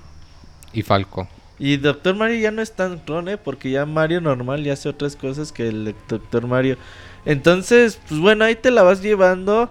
La cantidad de fanservice es brutal. eh, dicen que Sakurai es el fanboy número uno de Nintendo. Y pues se hace notar con esta gran cantidad de contenido. Es un obsesivo en la calidad de su trabajo. El soundtrack es impresionante, la verdad. Lo mejor de lo mejor. Entonces, sin duda Smash Bros. para Wii U es un juegazazazazazo. Y ojalá y que todos los que tengan un Wii U, los que no lo tengan, pues que le echen un ojo. El otro día estuvimos jugando ahí de ocho personas. Ahí en- en la casa de un amigo y las retas se ponen bastante buenas. Entonces, Y ese Smash extrañamente sí para 8 funciona, claro. es una chingonería, muy. Busqué mi imagen y no la hallé en Google, muy. Uh, muy Entonces no es tan famosa, güey. Ya me agüité. Sad face. Oye, Moy, eh, Isaac ya me reclamó. ¿Por qué? Me dijo que no puse su GOTI del 2014. ¿Cuál fue Isaac? Un juego que salió en marzo, Isaac. Diles cuál es. Marzo 11, Dark Souls 2. Ah, Sí, cierto, Roberto. ¿Cómo se te fue a olvidar? Muy mal hecho, productor. Dark Souls 2, así es. E- Es el juego que yo considero como el mejor de todo el año. Muy por, po- poquito sobre bayoneta nada más.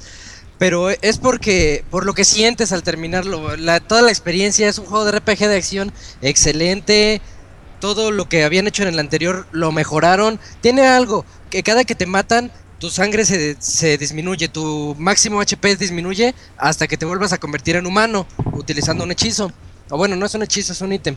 Eh, eso puede aumentar la dificultad para muchos, pero también el, el levelear ya es un poquito más sencillo, a pesar de que los enemigos desaparecen después de cierto tiempo. Eh, se puede levelear más fácil, los jefes finales no son tan contundentes como en el primero, son un poquito más permisivos, eso lo hace más accesible para todos y no necesariamente que sea más accesible significa que es un juego fácil, es un juego tan difícil como el primero, pero yo lo considero... Otras ca- características les puedo decir. Gráficamente es una mejora ligera, pero bienvenida. Eh, además, eh, clásico juego en el que nos vamos a encontrar un montón de trampas. Los enemigos son gigantescos, monstruos enormes, dragones. Los, por ejemplo, ahorita ya tenemos cuenta con cuatro DLCs en los que también expande la aventura de buena manera. Te cuenta más de la historia porque el RPG este tiene la particularidad de que no te cuenta la historia hasta que vas encontrando ciertos personajes que te la platican tantito. Y ya ahí tú vas deduciendo lo que pasó y ya más adelante ya entiendes bien por qué es que Drangleic está como está. Y eso está muy muy bueno. El, el final a mí me gustó, ma- no tanto por ver lo que ocurre, sino por vivirlo, por sentir lo que es terminar un Dark Souls así ya todo ensangrentado, todo ya moribundo. Con los Y- pulgares ya con ampollas y toda la cosa. Sí, dedos con ampollas, ya el PlayStation sufriendo. Pero es, es- un muy, muy, muy buen juego que les recomiendo a todos. Más permisivo que el primero, a pesar de que parezca que no. Da la impresión de que no, pero se los recomiendo mucho a todos los fanáticos de los RPGs de acción. La van a pasar muy bien aquí. Hay personajes para todos. Pueden ocupar magos, guerreros, los defensivos, así parecidos como en Diablo, por ejemplo. O, o bueno, hay, hay de todo tipo. E ir evolucionando otras características para hacerlo pues versátil, ¿no? Entonces, este juego es para mí mi juego del año. Y muy recomendado. Pues ahorita habías comentado también de Bayonetta 2, ¿no? Que dijiste que ahí se van, ¿verdad? ¿Y por qué? A ver, Bayonetta 2, ¿qué tiene de, de bueno? Además de que Bayonetta, que está bien buena. Además de Bayonetta. Está bien buena, ¿a Eh, poco no? ¿No es mentira? Ah, toda la razón. Y bueno, ahora llegando un poquito con Bayonetta, ese lo que tiene es que es un juego de acción de hack and slash, pero explosivo a todo lo que da. Es demasiado también exigente al momento de ser defensivos, porque en este juego no hay una defensa como tal. Hay que esquivar los ataques en el momento justo en el que te impactan. Entonces eso, como una especie de parry, entre comillas, podría decirse, eh, eso puede dificultarlo, pero al mismo tiempo lo hace rapidísimo el juego. Cuando te van a atacar y haces eso, que inicia el modo... Se pone en cámara lenta, que es el modo bruja, y tienes un par de segundos para impactar con los combos más grandes que puedas, con el cabello. to- Todos ya sabemos que eh, los poderes de Bayonetta residen, bueno, utiliza su cabello para, para que sea como, para utilizar magia. Entonces se ve ahí todo explosivo, salen lo- los golpes gigantescos. Tiene unas escenas, pero que se quedan. Yo diría que al nivel de lo, de lo que podemos ver en God of War, para quienes les gusta, porque God of War es demasiado épico a veces. Entonces, Bayonetta 2 no tiene nada que envidiarle a God of War en, términos de lo épico que puede llegar a ser. Demasiado impresionante en muchos aspectos. La historia es igual de burda que la anterior, pero no jugamos Bayonetta 2 por lo burda de la historia. Y tal vez tampoco por lo bien que se ve Bayonetta, sino porque es un excelente título, un juego que vale la pena para todos los poseedores de Wii U y para los que no tengan Wii U que lo consideren para comprar porque realmente impresionó el cambio. Son pequeños cambios que hicieron del anterior. A mí el anterior no me convenció tanto, pero en este podemos ver cómo se debe realizar realmente una secuela. Bien, nuevas habilidades, pocas, pero bien implementadas dentro del argumento de la historia. Y bueno, demasiados des- desbloqueables, muchos disfraces de bayoneta. ¿Quién no la quiere ver disfrazada de Peach, por ejemplo? Acá los fetiches hay de todos los sabores, ¿verdad? Ajá, colegiala, Peach, Samus. Ahí, La curiosidad que lo primero que dices es colegiala, Isaac, pero bueno. Oye, ya es Isaac, que es un clásico de ayer y hoy. ¿Qué pasó? ¿tú de qué, tú, tú de qué quisieras ver vestida al Moy? No, hoy que se quede vestido como está. De colegiala. No.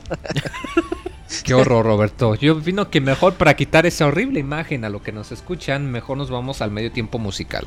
Medio tiempo musical y ahorita venimos.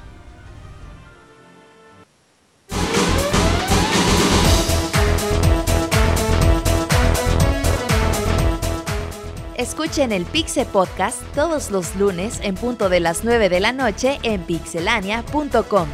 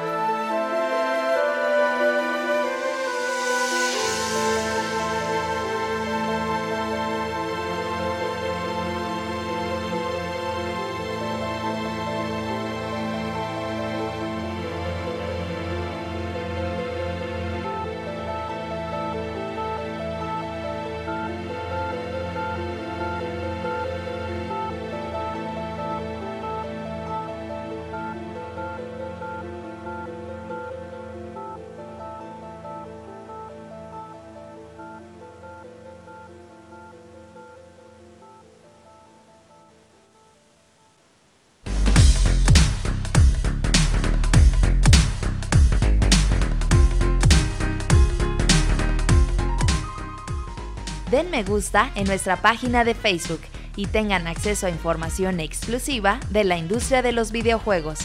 facebook.com diagonal pixelánea oficial.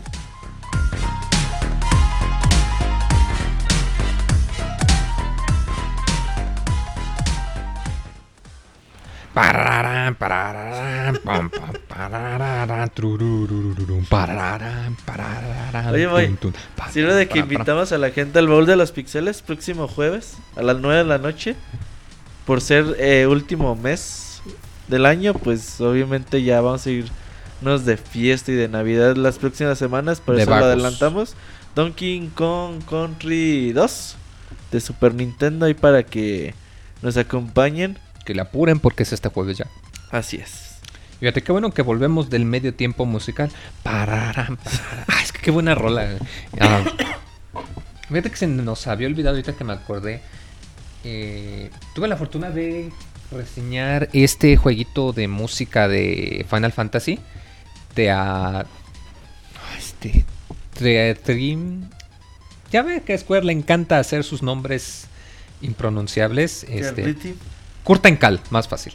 The, The Rhythm. Este juego musical que es como una carta de amor para los fans llena de nostalgia, con rolas de lo mejor de lo mejor de una enorme cantidad de juegos, desde los numerados, este, el Crystal Chronicles de GameCube, el Tactics de Play 1, hasta los de Game Boy, hasta el horrible Mystic Quest que salió para Super Nintendo, pues también le metieron un No par está de chido, rolas. muy yo es algo que quiero Es jugar. que no es Final Fantasy. Ok, no es Final Fantasy, pero está chido, no está chido. Ajá. ¿No? No. Yo los quiero jugar. Juega alguno de los otros Quiero jugar los Legends que hay. de Game Boy. También difíciles. Ey. Pero sí, ese juego la verdad me encantó. De hecho, no me, no me da miedo decirlo. Me entró tanto la nostalgia que fue por eso que me dio la cosquillita de, de volver a rejugar los ya Final te iban a Fantasy. alburear, muy con eso de que te entró tanto. La nostalgia. Ajá. De que pues por eso me incitó a volver a revisar los juegos de Final Fantasy. Y, y más porque pues precisamente fue al poco tiempo de que hicimos el baúl del Final Fantasy VI y que yo había conseguido el, el, el Tactics de 10. Y, no, la verdad un juego excelente. Que si bien ya luego Square anda troleando que con su Final 7 y que sí, que no. Pero no sé, como que siento que esto... Y Como que anunciaron es- su Dragon Quest. Ah, se anunciaron una versión, pero con los juegos de Dragon Quest, que en Japón venden un, un montón. Dice la leyenda, a ver si ahí el chavita japonesa no- nos podrá decir. Dice la leyenda que los Dragon Quest en Japón ya nada más los sacan en fin de semana porque la gente faltaba al trabajo y a la escuela para poder jugarlos en día de lanzamiento. Y que Este- fue tanto que decidieron mover los lanzamientos a fin de semana. Este fin de semana se lanzó la nueva versión de Yokoi Watch 2. ¿Y algo es como similar? que una versión mejorada de la segunda parte. Y creo que la pendeja de eso, esa... Hubo más de un millón de preventas, güey. Este miércoles vamos a dar los resultados de cuánto vendieron, pero... Así al parecer ahorita es la nueva sensación, es el nuevo Dragon Quest Yokoi Watch.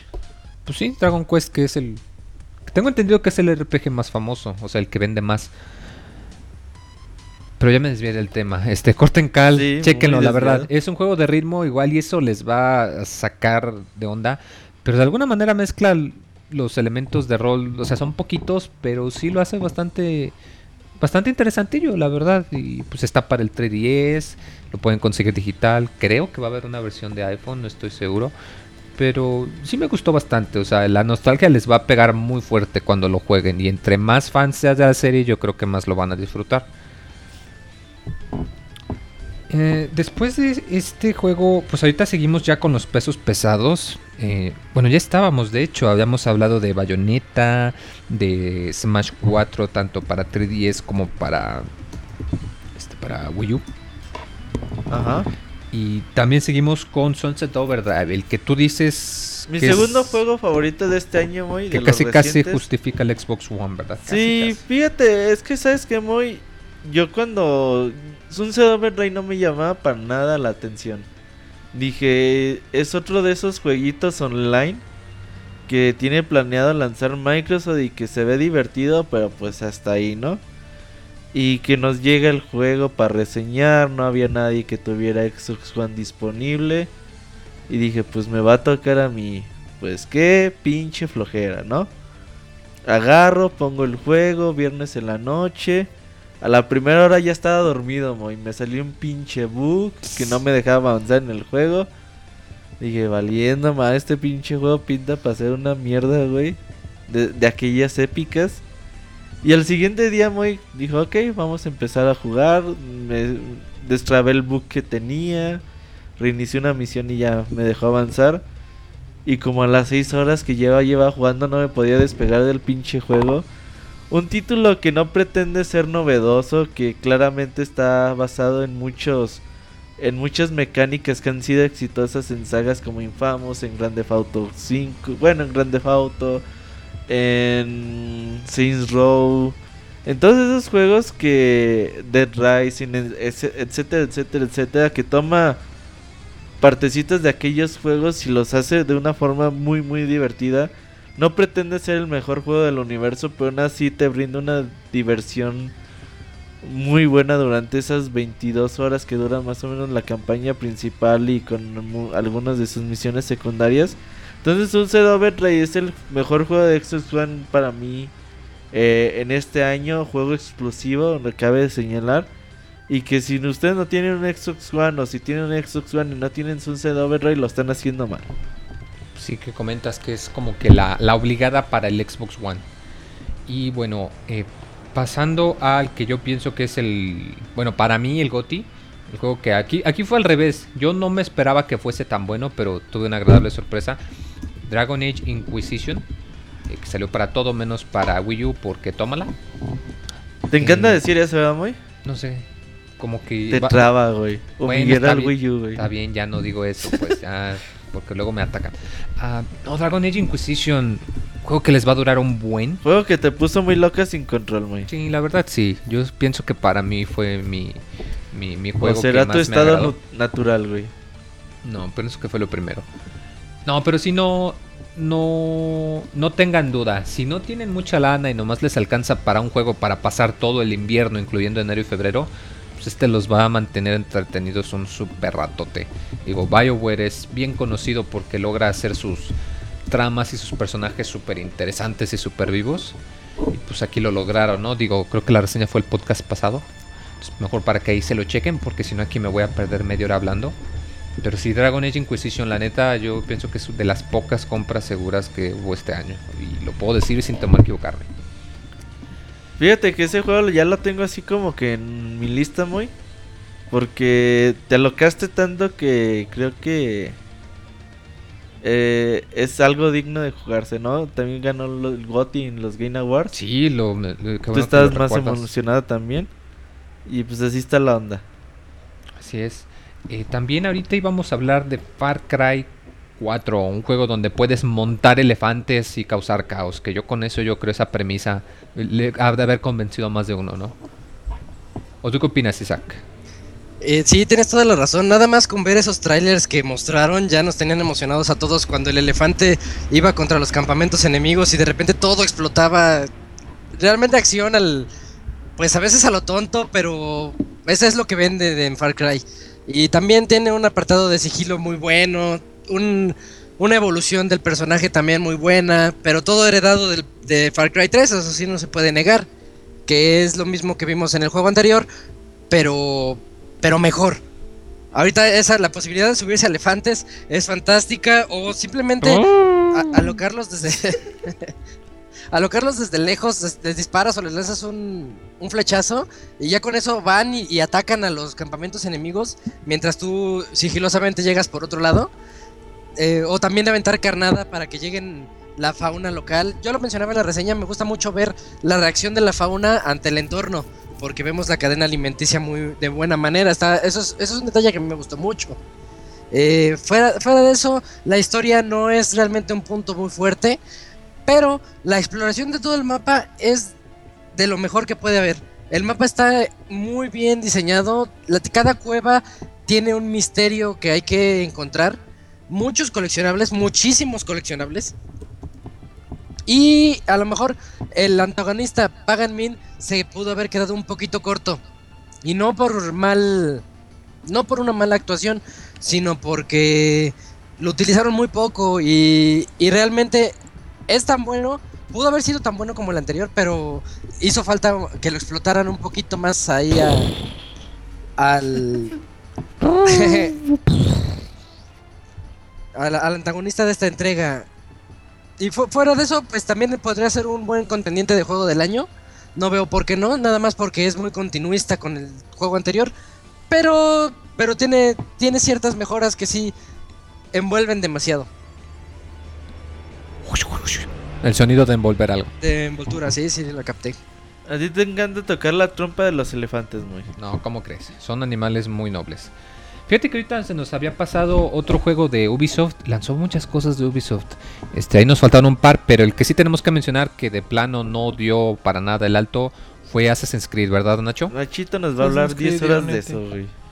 No, pues es que ah, me han- ya me empezaron a tocar algunos bugs. Este, ¿Sí? ¿Molestos? les había dicho, eh, sí, uno sí. Les había dicho que no, pero ya apenas, ya hace poco que me puse a jugar ya más, más, más. Este, sí me han tocado. Por, por ejemplo, de repente hay edificios muy altos a los que te subes. Y este, si la cámara no, no está bien puesta detrás de Arno, es de cuenta que puedes caer Ajá. en una barrera invisible y quedas dentro de los edificios y no puedes salir. Y tienes que apagar el fuego. ok. Ajá. Ok. Tienes que apagarlo, cosas así. O sea, la neta. eh, fuera de eso, lo- la única otra cosa que me pasó fue con el frame rate. De repente en edificios muy, muy, muy detallados. Este se va a la chingada el frame rate. Pero así Pero, malo, ¿qué tan lento se pone? tan malo que neta de repente se detiene del todo. O sea, no, no, responde a ningún comando hasta como que se mete estabiliza. ¿Y dura eso muchos segundos? Dura. Y me duró espacio casi de un minuto a veces. O sea, es- sí es. Y sí es molesto porque hace cuenta que aunque recuperas movilidad, no la recuperas, o sea, al 100% hasta que te vas de esa área muy detallada. Ah, ok. Sí. Fíjate que me pregunto qué tanto de esto habrá tenido que influir. O si acaso influyó algo el hecho de que hubo dos Assassin's Creed este año, el Rogue y el Unity. O sea, ¿habrá mucho. tenido algo que ver o la neta no tuvo tanto que afectar Como y la neta es que le estudios salió mal? diferentes de desarrollo, no creo. No, yo pienso que sí debió de haber tenido algo que ver porque no... O sea, está muy detallado el juego, pero no más, por ejemplo, que Watch Dogs o no más, por ejemplo, que Infamous, como para que se le jode el frame rate. O sea, está O sea, mal optimizado. Más que mal hecho, está mal, Mal optimizado. optimizado. Está mal o sea, lo que dice Nacho es el juego tiene una buena ambientación. ¿Realmente Sí. crees que estás en la Francia de 1800 y 1700 de cuál? es? Sí. O sea, de la Revolución Francesa, sí. Y que O al sea, juego le faltan meses de, de pulir todos esos detallitos que tiene sí. para terminar de ser el juego preciso que debió haber sido, ¿no? Sí, o sea, porque pues, si no te vas a... además, Ni, si- ni siquiera es por la gente, siento que es más bien por los detalles de, de los edificios, porque en áreas muy populadas no, no me ocurre eso, o al menos hasta ahora no me ha ocurrido eso. Es más bien en edificios que, eh, por ejemplo, eh, el juego se exige mucho en el caso de, por ejemplo, de las iglesias, que estás llena, escalas por iglesias con un puterísimo de vitrales. Y a- a- además de eso, puedes ver a través de, de los vitrales lo que hay dentro de la iglesia y más allá. Haz de cuenta como que sí hace el efecto de la. Pues de que pasa la luz desde un lado al otro. Ajá. Y como supuestamente tienes que estar todo eso cargado, porque hay iglesias a las que puedes entrar, este, por eso se va la chingada, porque todo, todo, todo está demasiado, demasiado bien detallado. Y eso, pues se nota a leguas que no está bien optimizado porque pues, se cae el frame rate. Y eso, por ejemplo, en el 3, me acuerdo, eh, de repente se caía el frame rate, pero no al punto de volverse injugable. Y eso ya, digo, por ahí lo, vi que los desarrolladores también como que dijeron, pues nos hubiera gustado tener Más tiempo. más tiempo de desarrollo. Obviamente esto, estas decisiones de retrasar un juego, pues son cuestiones que les pega mucho a las compañías. No es, no es así tan fácil como decir, ah, pues retrásense ocho meses y ya. Pues sí. sea porque cu- cuesta mucho dinero ese tipo de decisiones. Y Ubisoft por ahí a lo mejor tiene que planear un poquito mejor en el futuro si realmente vale la pena adelantar un producto como Assassin's Creed para que salga uno por año o que realmente es necesario atrasarlo un poquito más y que los juegos salgan de una mejor forma. Pues sí. Sí, de- acuerdo. Debe. Ah, no sé, es que empezó tan bien y O sea, Dicen- no discutí con Chavita, pero él me dijo que le gustó el final. La No, no, no, a Chavita hizo- le gusta todo, güey. Sí. ¿eh? Ah, caray. O sea, a Chavita le gusta todo. Sí, no, estaba. Pero Sí. estamos viendo un amigo y yo. El final es. Todo De menos todos los Xbox. Assassins, güey. Es el final más mediocre. O sea, te- Sí. incluso más mediocre que el del 3, güey. Que lo, manda tu petición y que lo cambien como en Mass Effect. Eh, fíjate, eh, eh, Nachito dice a Abril Rivera que hagan un Assassin's Creed en el espacio. Ándale. Pues, o sea, Cuando fueron a la luna, güey, ahí que... de hecho, sí, hasta se. Perdió mucho. El juego antes era más, más este, atrevido. Bueno, o sea, la saga era más atrevida que, que ahora. O sea, antes sí se metía en pedos de poner en entredicho cosas de la historia. Y hasta de historia moderna. Y ahora ya nada más es como de. Las cosas pasaron de un modo, pero te ponen de. O sea, en vez de cambiar como la historia, o sea, cambiar como tu perspectiva, nada más es como de los asesinos o los templarios influyeron de tal o cual modo. Para que ocurriera como al final terminó ocurriendo. Y es como muy. eh, Ahí vienen por. Nacho, güey, la, la policía. Por hablar mal de Assassin's Creed, son los templarios. Ajá. Pues yo opino que mejor ya para ahorita cerrar, hablemos del último gran... Sí, el último gran Fíjate, muy, en el chat piden que hablemos de Cello Live y creo que Isaac el Feliz nos puede ayudar con eso. Isaac. Eh, sí, yo también tuve la oportunidad de jugarlo. Es un juego de RPG en dos dimensiones, con un arte hermosísimo. Luce, usa el UV-Art, lo que ocupa Rayman Legends y Rayman Origins. Hace que se vea muy, muy, muy, muy, muy padre. Es un cuento de hadas, es jugar un cuento de hadas. La historia de una niñita que quiere regresar a su, a su reino porque ha entrado a una especie de mundo. Se podría decir que es un mundo como de, de sueños para, para no meterse tanto en la historia, porque sí habría ahí algunos spoilers. Eh, pero eh, tiene que re- recuperar el brillo que tenía antes Lemuria, que se llama este, este mundo en el que estamos ahorita. El sistema de batallas es muy bueno. Abajo hay una línea del tiempo en la que sabemos cuándo nos va a tocar atacar. Pero lo padre de aquí es que si atacas al enemigo en el momento indicado, le contrarresta su ataque. O sea, se reinicia su timer o se pone a un medio o poco menos. Y eso, ese modo de batalla a mí me, me fascinó, me gustó muchísimo cómo lo, lo aplicaron. Hay, los personajes son muy... A pesar de que el juego es mucha rima, todos hablan en rimas a cada rato. Porque es, es como, como alguien que te estuviera contando un cuento. Un cuento muy bonito. Y... Pero a pesar de eso no, no se me hizo tan tedioso porque luego eso cansa, ¿no? Pero todos los personajes tienen un carisma, una diferencia entre cada uno. Algunos, uno es ambicioso, otro es triste, pero como que busca la felicidad. Cada quien busca un objetivo y para eso la... Ahorita se me está yendo la, el nombre del personaje principal, es una niñita, la que utilizamos principalmente.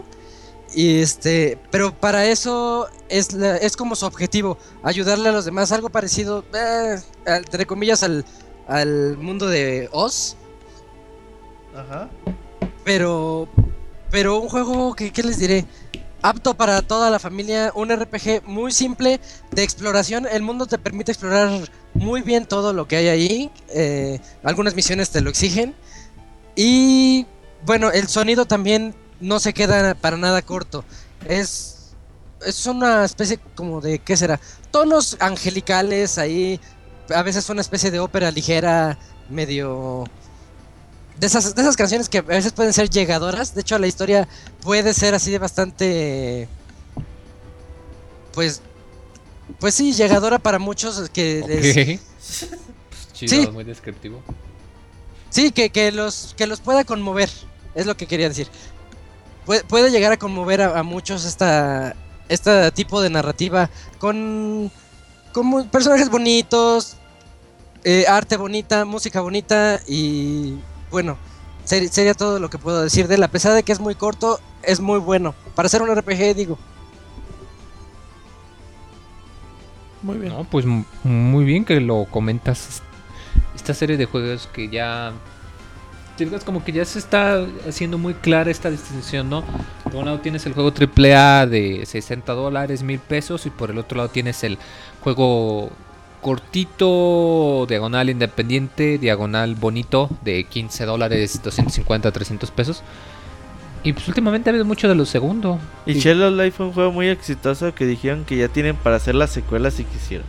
Híjoles, Ojalá, muy bien.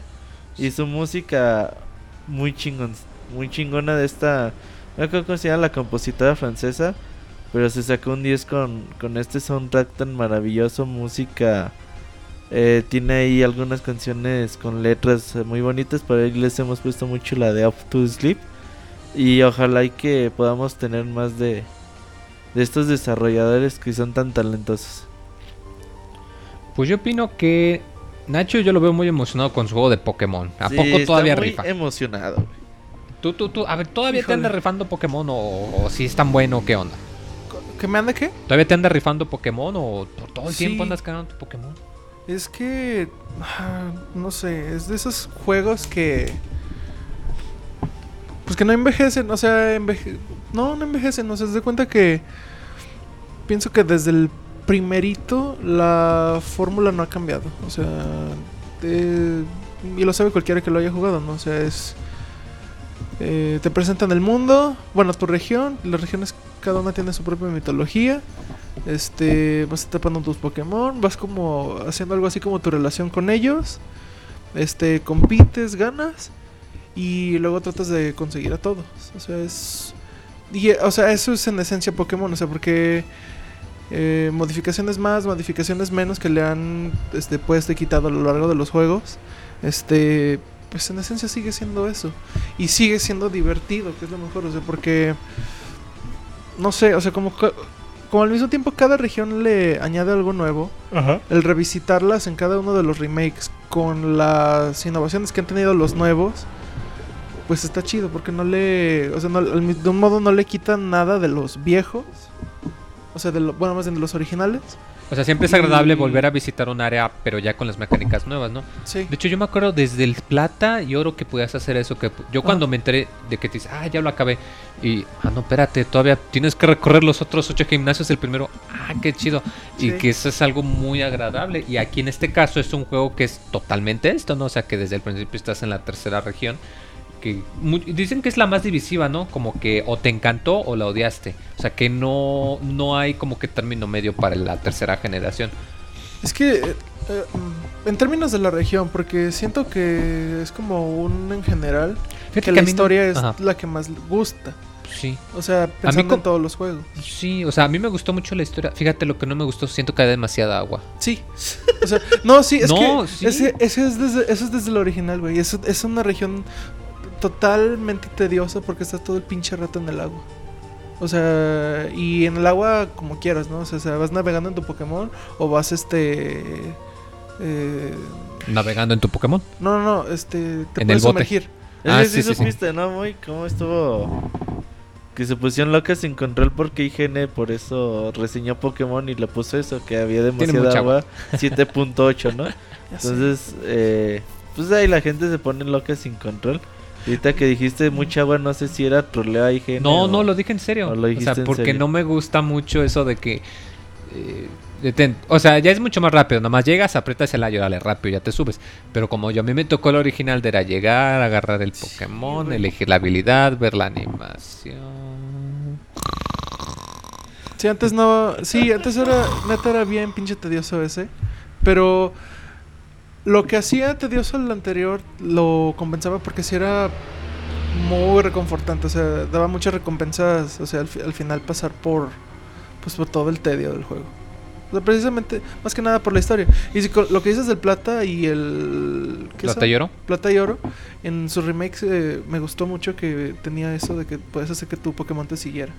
Ah, De que cualquiera que pusieras pues, te seguía por toda la pues, por toda la región y eso estaba bien cabrón y Pues- me gustaría que se lo pusieran no, no. Nacho muy contento con, con Pokémon, güey. Ya tiene días ahí enganchado a su 3D. Sí, de hecho 3DS. llegó y antes de saludar o algo, oye, déjame cargo mi 3DS, ya no tengo batería. Ah, ok, hola Nacho, ¿cómo están? Sí, ahorita déjame cargo Sí, el no, 3DS. no, él le vale mal, él quiere jugar Pokémon. Y oye, Moy, eh, fíjate que ahí termina la lista que, que hicimos. Obviamente Faltaron muchos. faltan muchos, está Master Chief mm, Collection. Collection. Valiant Hearts, The Last of Us The Last of Us Remaster. Grande Auto para nueva Ah, Grande generación. Auto también, sí, cierto. Perritos Dormilones también. No, ese sí, de ese sí hablamos. Bueno, el Eh, último de Tomb Raider, Raider, Definitive eh, Ah, sí, sí. Edition. Este, el otro, el este Templo de Osiris, que salió hace o apenas va a salir. Acaba de salir, ¿eh? Bueno, entonces, sí nos faltaron, Capitán pero... Honguito, Honguito. eh, The Crew. Entonces, Sonic Boom. Yo quería que Monchis hablara de Sonic Boom. Pero se me hace que ni lo ha jugado, güey. Por eso no vino, porque Es- supo que le íbamos a preguntar. Yo creo que dijo, chingue su madre, mejor no voy. Entonces, ahí insulten a Monchis. Y muy, pues vámonos con. bueno, ahorita. Eh, vámonos con. Es que te iba a decir con tu Goti del. De, de- de este. 2014, pero no. Eh, durante la semana pasada estuvimos haciendo unas encuestas, muy. Ahí a, a la banda, ahí en Pixel les dices, oigan, pues ¿cuál consideran que es el mejor juego de acción-aventura? ¿Cuál juego creen que, que es el candidato a GOTY y todo eso? Y pues la gente ahí God muy Simulator amablemente... también nos faltó super jugada. ¿Cuál? God Simulator.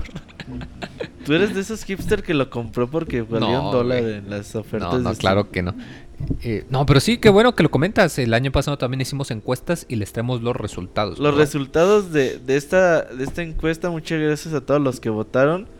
Y pues vamos empezando con el mejor juego exclusivo de Xbox One de este año. Los candidatos pues nada más eran tres, muy era Halo, Halo de Master Chief Collection. Eh, Sunset Overdrive, Forza Horizon 2 si lo quieres ver como exclusivo porque también salió una versión de Xbox 360 pero que es muy diferente. Dead Rising 2. Digo, Dead Rising este, 3 también. No, pero se salió en 2000, Ajá. Fue de Ah, lanzamiento. es 2013. cierto. Sí, es que como este año salió en PC me confundí, sí. Entonces, muy, eh, la gente votó, decidió y por 49% de los votos, Sunset Overdrive es el juego exclusivo de Xbox One de este año para nuestros lectores. También está el mejor juego exclusivo de Wii U, que ahí cometí la babosada de no poner a Bayonetta muy. Ahí Uh. yo me, me, me, me echo la culpa porque la verdad se me olvidó. Pero pues bueno, de los que pusimos ahí está Donkey Kong Country Tropical Freeze, Mario Kart 8, Capitán Toad y Super Smash Bros. para Wii U. Y fíjate, el Capitán Toad nada más tuvo un mísero 3%. Mucha gente está renuente a jugarlo, pero la verdad es que el- es un pinche juegazo. Eh, con 10% Donkey Kong Country Tropical Freeze, lo que te decía que como que es un juego que se le olvidó mucho a la gente. Es que como fue a principio de año. Mario Kart tuvo un 22% y Smash Bros. con un arrasador 61% pues se llevó... Pues porque la gente ahorita lo está jugando mientras oye el podcast, como se, no? se llevó pues el mejor juego de Wii U. Mejor juego exclusivo de 3DS estaba interesante la, la, la pregunta muy. Teníamos a Bravely Default, a Finish Right versus Profesor Lighton, Tomodachi Life, Pokémon Omega, Rubí y Alpha Zafiro y Smash Bros. para 3DS. Ahí una cuál ganó, muy. Pues Smash. Sí. Sí. Smash Bros. por 35%, aunque estuvo peleado. eh, Pokémon hizo 30%. Tomodachi nada más mató un por ciento por él. Pues una y persona jugó. Default tuvo un, un muy aceptable 24%. Ah, A pesar de que salió a principio del año también. Sí, la gente no, no se olvida, ¿eh? Entonces, Es que sí está cabrón. esas fueron las votaciones de nuestros lectores. Y la siguiente pregunta fue: Mejor juego de PC. Las opciones estaban Diablo 3, Reaper of Soul, eh, The Banner Saga, Civilization, Civilization Beyond Earth, este juego que lo jugó Isaac, y Divinity o Divinity, no sé cómo se diga. Eh, por 61% de los votos también arrasó Diablo 3, Reaper of Soul, que tú decías que también que, que te gustó mucho. Sí. Mejor juego de disparos eh, en primera persona estaban las opciones Far Cry 4, Halo de Master Chief Collection, Destiny, Call of Duty Advanced Warfare, Titanfall y Wolfenstein The New Order. Aquí el-. ¿Cuál crees que ganó? Iba a decir The Master Chief Collection, pero no, claro que no. Este, voy a decir que Far Cry. Hey, Far Cry con 35% de los votos ganó. Mm. Y el que más de cerca lo siguió fue Destiny con 17% de los votos. Y ya los demás pues ahí tuvieron de abajo del 9%.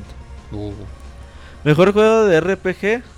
eh, con 28. Bueno, Bravely Default, eh, Dark Souls 2, Dragon Age Inquisition y Super The Stick of Truth. Aquí fue una votación Ay. bastante Bastante pareja. Bastante pareja, casi todos tuvieron el mismo porcentaje. Bravely Default tuvo 28%, que es el ganador. Wow. Dark Souls 2 tuvo 20%, Dragon Age Inquisition 24% y Sword Park 23%. Entonces, Todos la verdad, excelentes. estuvo muy, muy cerrada.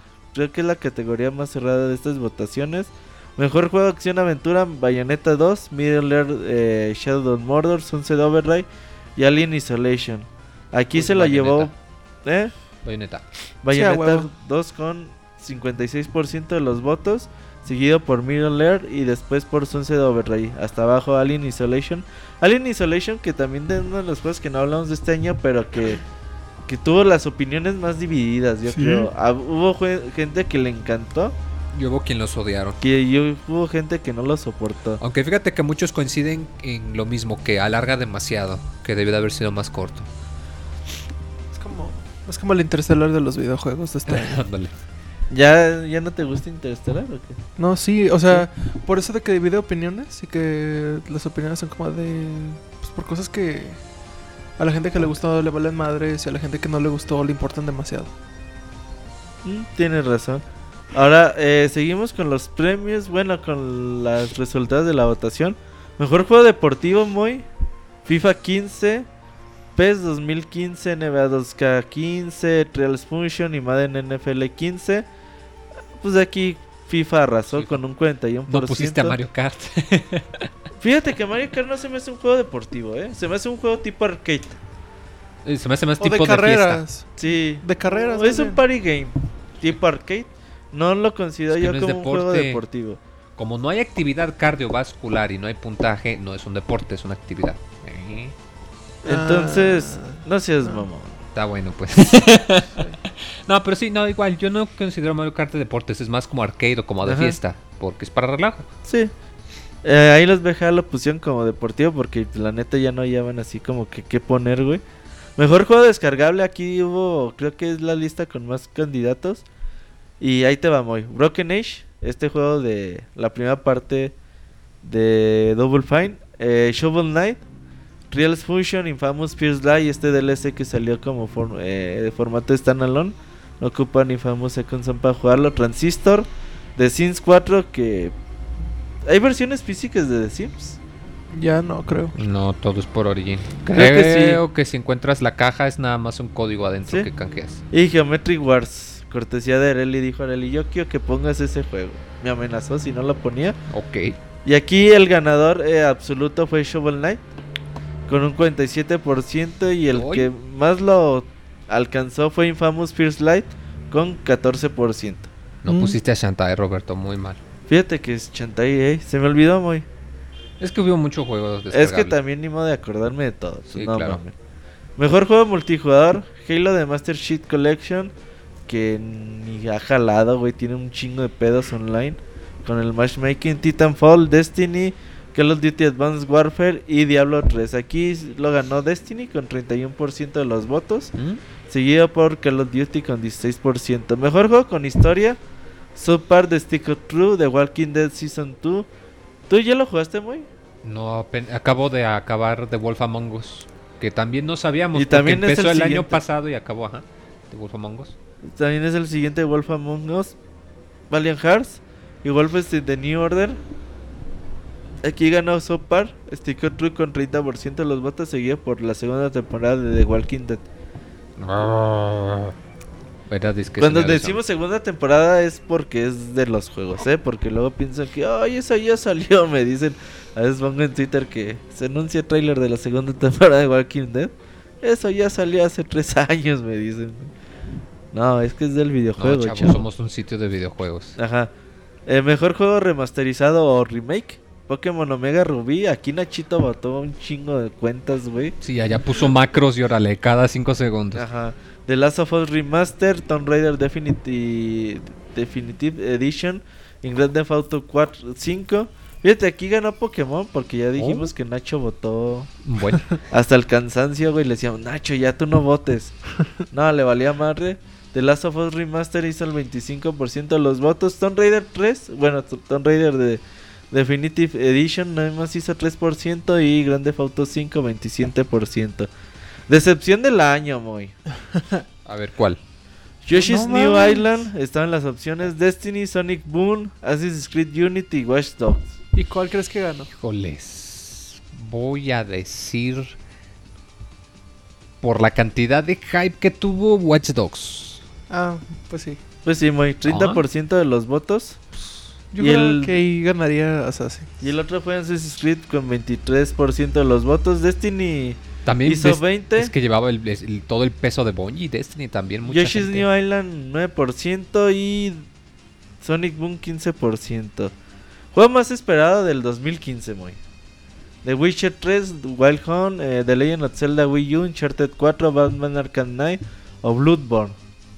Aquí Bloodborne Batman, hizo Batman. nomás el 1% de los votos, Batman Arkham Knight hizo 13% de los votos, The Witcher 3 hizo 7% de los votos y The Legend of Zelda se proclama como el juego más esperado de la comunidad de Pixelania por 56% de los votos, seguido por Uncharted con el 20% de los votos.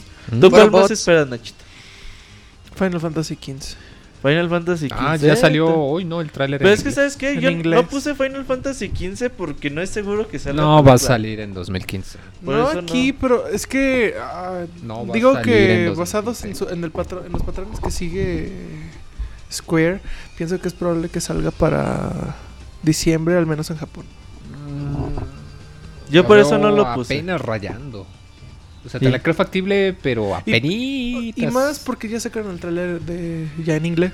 Quiere decir que y eh, se supone que esa parte del juego ya es como ya, ¿Ya, viste la, edición de colección del Type C? de- no, a Está muy, está, está muy bonita, pues las pendejas de siempre, cartitas, soundtrack. Pues se ve muy muy bonito, de hecho en México sí va a llegar, ya una tienda ahí tiene su preventa. Vale 100 dólares, más o menos unos... Pues a Unos como está el dólar, 1300, güey. Como 1500, dos mil pesos ya, Bueno, güey. sí es cierto. Entonces, Chale. pues ahí ya, ya están las preventas para el quien se lo antoje. Ya por último, último muy, tenemos eh, los prem- el juego, el premio al mejor juego del año. Los candidatos eran, muy. Número uno, eh, Watch Dogs. Número dos, Destiny. Ah, no, estoy leyendo las decepciones, perdón. No, ya iba a decir, ah, caray. Número 1 estaba Bayonetta 2. Número 2 Dark Souls 2. Número 3 Dragon Age Inquisition. Número 4 Hearthstone. Número 5 Smash Bros. para Wii U. Y número 6 Mario Kart 8. Recordemos que obviamente que esto, todas las opciones fueron puestas por los usuarios porque luego dicen, uy, que por qué no pusieron eh, Call of Duty. Castlevania Los of Shadows, güey, o algo así. Ujú. Entonces dijimos, pues nosotros les ponemos las opciones y ya pues, que la gente votan porque le- por lo que les dé su chingada gana. Y ahí te vamos, con el 1% de los votos, Hearthstone. Hearthstone, Aquí te huevo. faltó tu multicuenta, Moy, y empezar a, Sí, a votar. Es que estaba jugando, por eso no voté. Pues muy mal, Moy. Después eh, seguimos con el 9% de los votos, Mario Kart 8. Mm, pensé que iba a estar más Yo alto. también pensé que iba a tener más votos. Con, con 16% de los votos, Dark Souls 2. Recordemos, va a tener su versión para Play 4 y Xbox One el próximo año. Con 17% de los votos Dragon Age Inquisition. Con 19% de los votos Bayonetta 2. Y como ganador de este de esta encuesta con el 38% de los votos, el doble de sus eh, contrincantes. Smash Bros. para Wii U es el juego del año según los que votaron en pixelania.com. Allá les enviaremos un trofeo con forma de camarón. Para celebrar que ganaron Di- el diseñado por ti. Moy. Diseñado por ti el camarón. Moldeado por él, güey. No, eso ahí ya no. El, al Moy le gusta moldear el camarón. Nachito, ¿tú por cuál hubieras votado? De los que estaban ahí. A ver, ¿cuál es? Mm, por Dragon Age. Dragon Age, Moy. Pues, Dragon Age les llevo también. diciendo que Dragon Age, claro que sí. Fíjate, Moy, que como te- yo te dije, yo he jugado muy poco juegos recientes este año. Yo hubiera votado por Final Fantasy VI.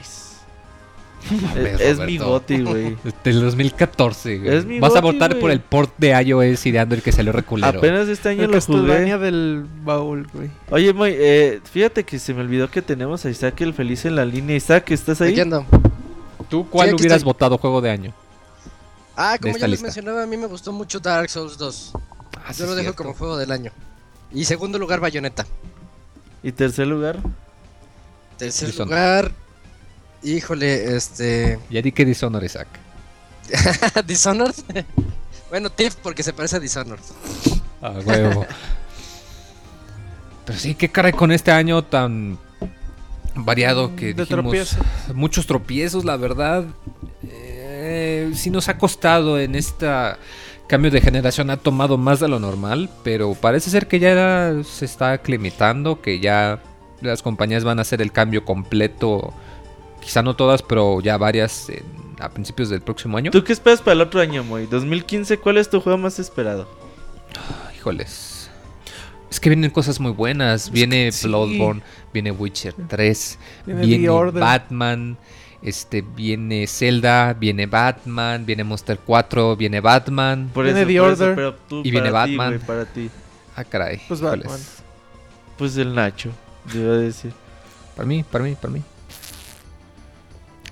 Me encantaría decir Kingdom Hearts 3, pero sé que no va a salir Kingdom no. Hearts también 3. no creo que salga para el otro. Me voy a ir por Batman, la verdad. Además, porque ha tenido muchos retrasos y yo sí esperaba que saliese este año. The ¿Tú, Division Nachito? también. Ay, pues. Bueno, The siendo Division, quién sabe cómo salga, güey. Es que Ubisoft te puede dar una de Sí, ya sé. siendo realistas, de los que sí van a salir el año que entra, Uncharted, The Ajá. Order y Bloodborne. Son tus juegos más Fíjate, esperados. fíjate que yo Y. Batman, ¿no? ¿Cierto? Y Batman. En ese caso yo opinaría Batman y el este que parece de zombies mezcla con Mirror's Edge, este Dying Light. Dying Light. se ve muy... ya. Allá están Y liberando sale el contenido 29 del de beta. enero, y Creadores de, bueno. de Dead Island. Island, güey, que a mí se me hizo un muy, muy buen juego. Mucha gente dijo, no, es que tiene bugs y me vale verga, está bien chingón. Y ojalá y que este juego también salga muy bueno. Sí, esos dos Isaac. serían para mí. ¿Cuál es tu juego más esperado del 2015? Híjole, yo es que yo tengo tres. Está Batman a fuerzas, Witcher y también estaba. Ah, ¿cuál era el otro? Ah. Metal Gear. Porque se Ah, parece a sí, Dishonored. cierto. Es que tampoco sabemos si va a salir para el otro año. Isaac. Sí sale, sí, no sale. Está confirmado. Bueno, No. No, no Entonces lo dejo en. Batman. Igual Silent Hill tampoco tiene fecha. y No, The no Order, creo. yo, sí, siento que va a estar malo. ¿De Order piensas que está malo? yo pienso que va a salir mal. Va a ser la decepción. Ojalá no. sales. Ya lo andas salando. Sí, yo también no, no le veo así como que muchas oportunidades de sobresalir The Order. Y pues si a mí me preguntaran que no lo están haciendo muy... Nadie. eh, mi juego más esperado del año, obviamente, en año de que sale un Zelda, pues es muy complicado que, Que elijas otra cosa. que, que pueda elegir otra cosa, güey. Ojalá y que... Vas a decir Que Star llegue en Fox. 2015 todavía es algo que yo Está puedo estar dudando. Eh, Aunque en el video de hace dos semanas, una semana dijeron que sí. Ojalá y que... ojalá. y- Ojalá y Smash que... Bros. dio la respuesta. Digo, la sorpresa salió. Técnicamente dijeron que iba a salir en verano el de 3DS y salió casi que el último día. Pero, quién sabe, igual y si la cumplen. Ojalá y que, que alcance a llegar para, me imagino, un domingo, un viernes antes de Acción de Gracias del 2015. Yo me imagino si Zelda sale, va a salir, como dices, un viernes antes de Acción de Desgracias y Star Fox un par de meses antes. Por ahí en septiembre. Con la misma diferencia del Smash de 3DS y Wii U. Sí, más o menos me imagino lo mismo. Y pues muy, eh, vámonos a los saludos. Isaac, quédate con nosotros. Aquí ando. Y ahorita venimos.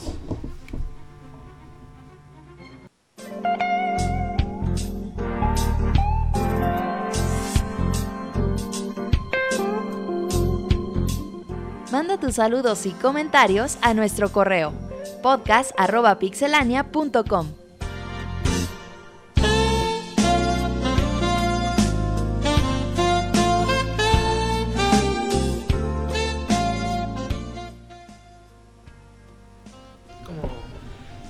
Recuerden mandar sus saludos, sus recetas de cocina, sus felicitaciones, sus fotos de su hermana. Bueno, eh, Robert, que ya va aprendiendo, güey, ya va aprendiendo. Pues Eso te pasa por juntarte a Robert, que quiere las fotos de las hermanas y las primas. Qué caray. Pues manden todo esto y más a podcast.pixelania.com. ¿Sí? Muy ¿No? bien, muy. Ah, sí la tiene. Y también en Twitter, arroba pixelania, y en pixelania oficial en Facebook. O pásenle mejor a Mixler, donde nos pueden escuchar en vivo y que el ambiente se pone muy agradable en el chat, como ahorita nos lo están haciendo saber. ¿Verdad, Oye, gente muy- del chat bonita? Digan que sí. A ver cuántos dicen que sí. El día de hoy eh, les pedí que por favor no mandaran sus preguntas al correo de Pixelania porque pues teníamos un presupuesto de horas bastante largo con los juegos de, de este año. Es un Y eso que podcast más o menos buen. especial. Entonces, nada más hoy le pido a la gente, bueno, le pido disculpas a las dos, tres personas que alcanzaron a mandar su correo. Eh, pero ya para 2015 reanudamos eh, sin problemas. Pero a la gente que está en el chat ahorita en Mixler, por favor que nos mande su saludo, su comentario. A ellos sí todavía alcanzamos a, a tener un ratito para, para dedicárselos a ellos y que nos, nos lean. Y que nos manden sus saludos, pues. Sí, porque como lo dijimos, eh, como lo comentas, que la lista preliminar iba para 60 juegos y si nos faltaron un buen, ya se andaba enojando la gente. No, les faltó este, no, les faltó aquel. Pero pues es porque no queremos acabar aquí a las 2 de la mañana. Ajá. Pues mira, vamos a empezar entonces con los saludos del chat. Todavía siguen diciendo que sí, que no, que no Dicen nos que Moy gana la loca del año, estoy de acuerdo. que Monchis Ah, afecta oye, el Moy, de hecho, perdón por interrumpirte, este Pixescroto abrió o acaba de lanzar sus premios Pixemundo 2014. Te voy a leer las categorías, tienen para votar. Hay que Escroto les pase la liga para cómo Pixescroto. para que puedan votar Pixescroto. Ah, qué care con ese nombre. Fíjate, él puso las siguientes preguntas. Juego del año 2014, Bayonetta, Smash Bros. Wii U, Flappy Bird, Mario Kart 8, So- Shovel Knight, Dark Souls 2, Shadow of Mordor y Dragon Age Inquisition. Decepción del año, Destiny, Amigos, Watch Dogs, que se encontra- los que se encontraron los cartuchos de E.T. en el desierto. Que revele que Saku es vato, Monchis lo vio. no mames, güey. Moy se está riendo muy cabrón. La tesorita regresa al podcast, pide matrimonio y se vuelve la maldición. No, Eh, mandilón. Se vuelve mandilón en pleno podcast. Juego más esperado del 2015: Batman Arkham Knight, The Witcher 3, Uncharted 4, Bloodborne, No Man's Sky, Metal Gear, The Order 1886, Zelda Wii U, Star Fox Wii U. El más puto del año: Moy, Roberto, Nacho, Monchis, las nachas de Nacho, Ricardo. Yo creo que aquí va a ganar Moy de calle. Yo creo que va a ganar Monchis o Ricardo porque no vinieron. Regreso más, más deseado del podcast para el 2015. Waldos y Logan, la Pixesegueta. David, el androide de- del amor. La Pixetes, el Pixetemerario, Yoyis o Marquitos. ¿Tú no conoces a la Pixesegueta? No. Ve el unboxing de, de... ¿Qué fue? ¿Wii U? No, ve el unboxing de Xbox One y de... Ajá. Del Zelda, el Nintendo 3DS de. Zelda. Y ahí sale la Pixesegueta. Regresa más deseado del podcast para el 2015. Waldos. Ah, No, ya, eso ya ya lo leí, perdón. Mejor nuevo miembro del podcast. Waldos, Logan, Nacho, Don Chuy, Ricardo, las noches de Nacho, el Pixabuelo. Lo que quiero en Pixelania en 2015, nueva sección ahorrando con Moy. Deberías hacer esa sección, Moy.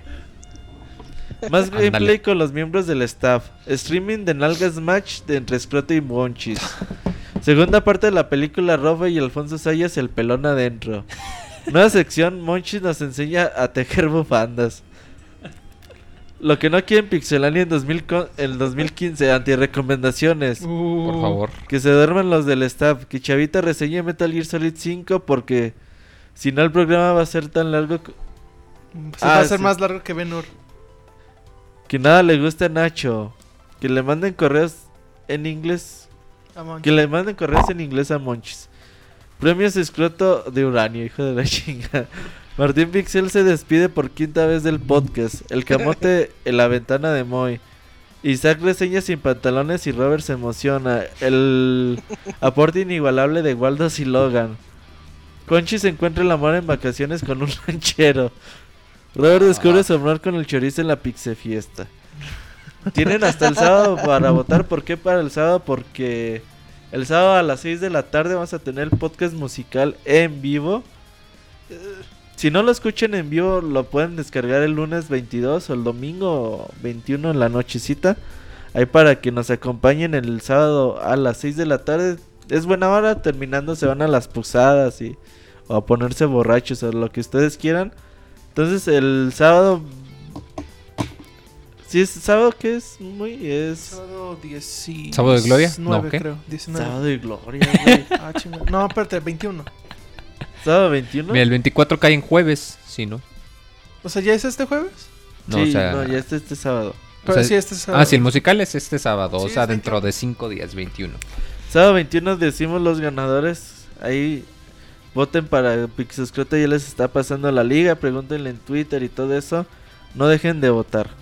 Entonces ahora sí, muy, eh, manden sus saludos por medio de Mixler. Vamos a darles un minutito ahí para que... Ahí para que nos saluden y pues, sigamos con las mecánicas de siempre. 16 días para que se acabe el año, dice Reconer. Sábado 20 a las 6 pm, Pixel Podcast Musical, dice Camuy. Sábado 20 cumple. ¿Qué? ¿Cumpleamos? Cumplimos años de mi. De mi más. Escribe bien, Eligio, no mames. Saludo, Eligio Correa. Eh, no tendré internet para ese día. Pues lo puedes descargar el lunes, eh, Bélico. Digan su goti, eh, exactamente que la gente nos diga cuál es su juego eh, del año en el chat. Un saludo a los presentes en cabina. Espero que Gonchis esté bien. Nosotros también esperamos, dice Camuy. Didier Álvarez dice: Cuando vi el salchichón, Roberto se. ¿Qué? Enajenó bien Se enajenó bien feo. Ah, caray. De hecho, el que traía el salchichón era este. Este Didier. Manda saludos a mi mamá, Robert. Es tu fan. Un saludo a la señora Eligio. Así se llama, señor Eligio. Sí, él dijo, nos habló en el podcast de Cientos, dijo que así se llamaba. ¿No hay para mandar saludos en el Facebook? No, hoy no hay, no, hoy nada más van a ser aquí por Mixler. Un saludo a Hanasaki Mirai que viene saliendo de una operación de cambio de sexo. Ojalá y que todo haya salido bien. ¿Cómo son de troles, la No verdad? voy a estar en el podcast musical, pues lo puedes descargar el lunes. El podcast musical va a ser rockero muy de grandes melodías de videojuegos. Sí, es Bueno, sí, sí, sí. Dice Kamui que su gotis es Smash Bros para Wii U. Azura Nieves, ¿qué tan loca se pondrán en el podcast musical? De hecho, son los podcasts más decentes que tenemos, ¿no, muy? Los musicales sí, porque no hablamos casi. Aquí va a estar Nachito. ¿Cuál vas a tocar, Nachito? En el musical, ¿algo que quieras cantar? No, yo no canto. ¿Algo de Chumbawamba? ¿No? No. Gotti Shadow Mordor, dicen Daniel SC. Enrique Jiménez, escuchando podcast desde, desde hace, desde hace más de un año. Ah, es que bueno, un saludo a Enrique Jiménez. Gaby Gons, obvio mi Gotti es I Am Red. ¿Qué, qué, qué, qué, qué? A ver, ¿qué dijeron? Espérate, es que Nacho se aloca. Un saludo a Gaby Gons, que también estuvo un rato ausente. Que bueno que está de regreso. Dice Escroto. Es verdad que Monchis está en Guadalajara teniendo un aborto. Creo que sí. Bayonetta 2 dice Sam Jerry Sugoti. Edo Smith es Donkey Kong Country Tropical Freeze. Eh, Moctezuma 170 dice Super Smash. Sábado 20 de diciembre, podcast musical y cumpleaños de mi mamá. Ah, pues un saludo a la Es señora sábado Ligia. 21.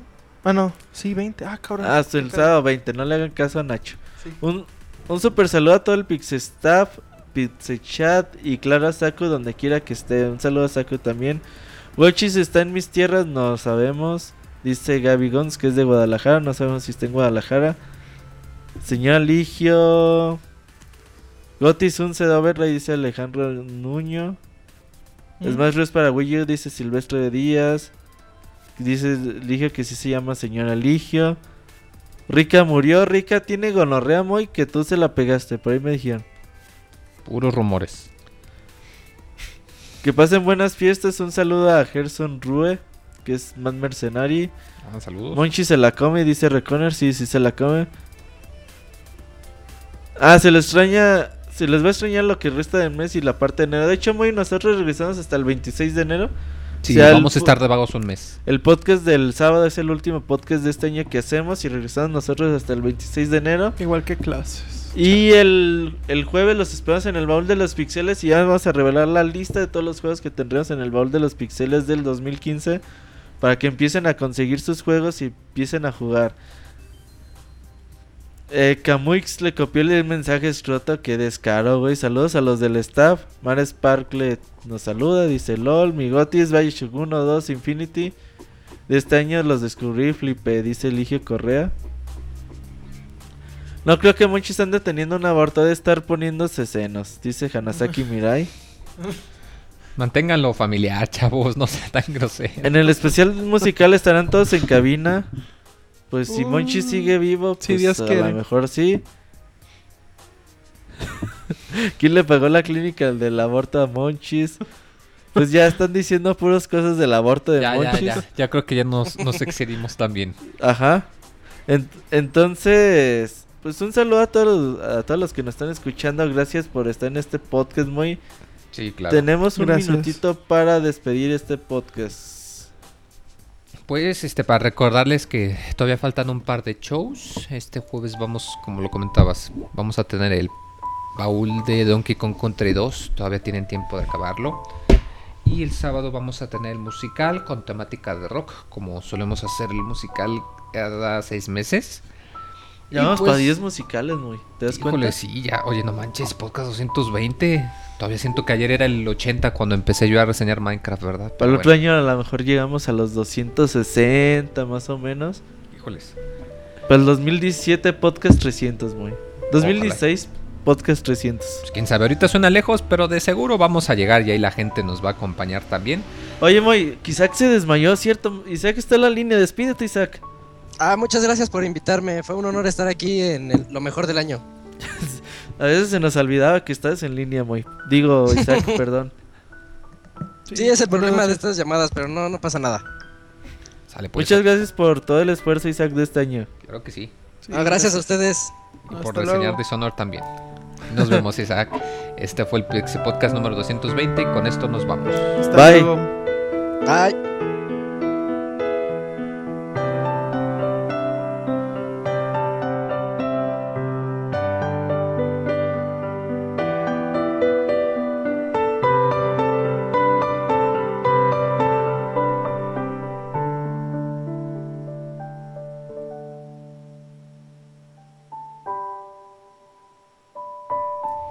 Este Podcast ha llegado a su fin. La próxima semana te esperamos en una nueva emisión. Muchas gracias por escucharnos. Hasta pronto, Pixe Banda.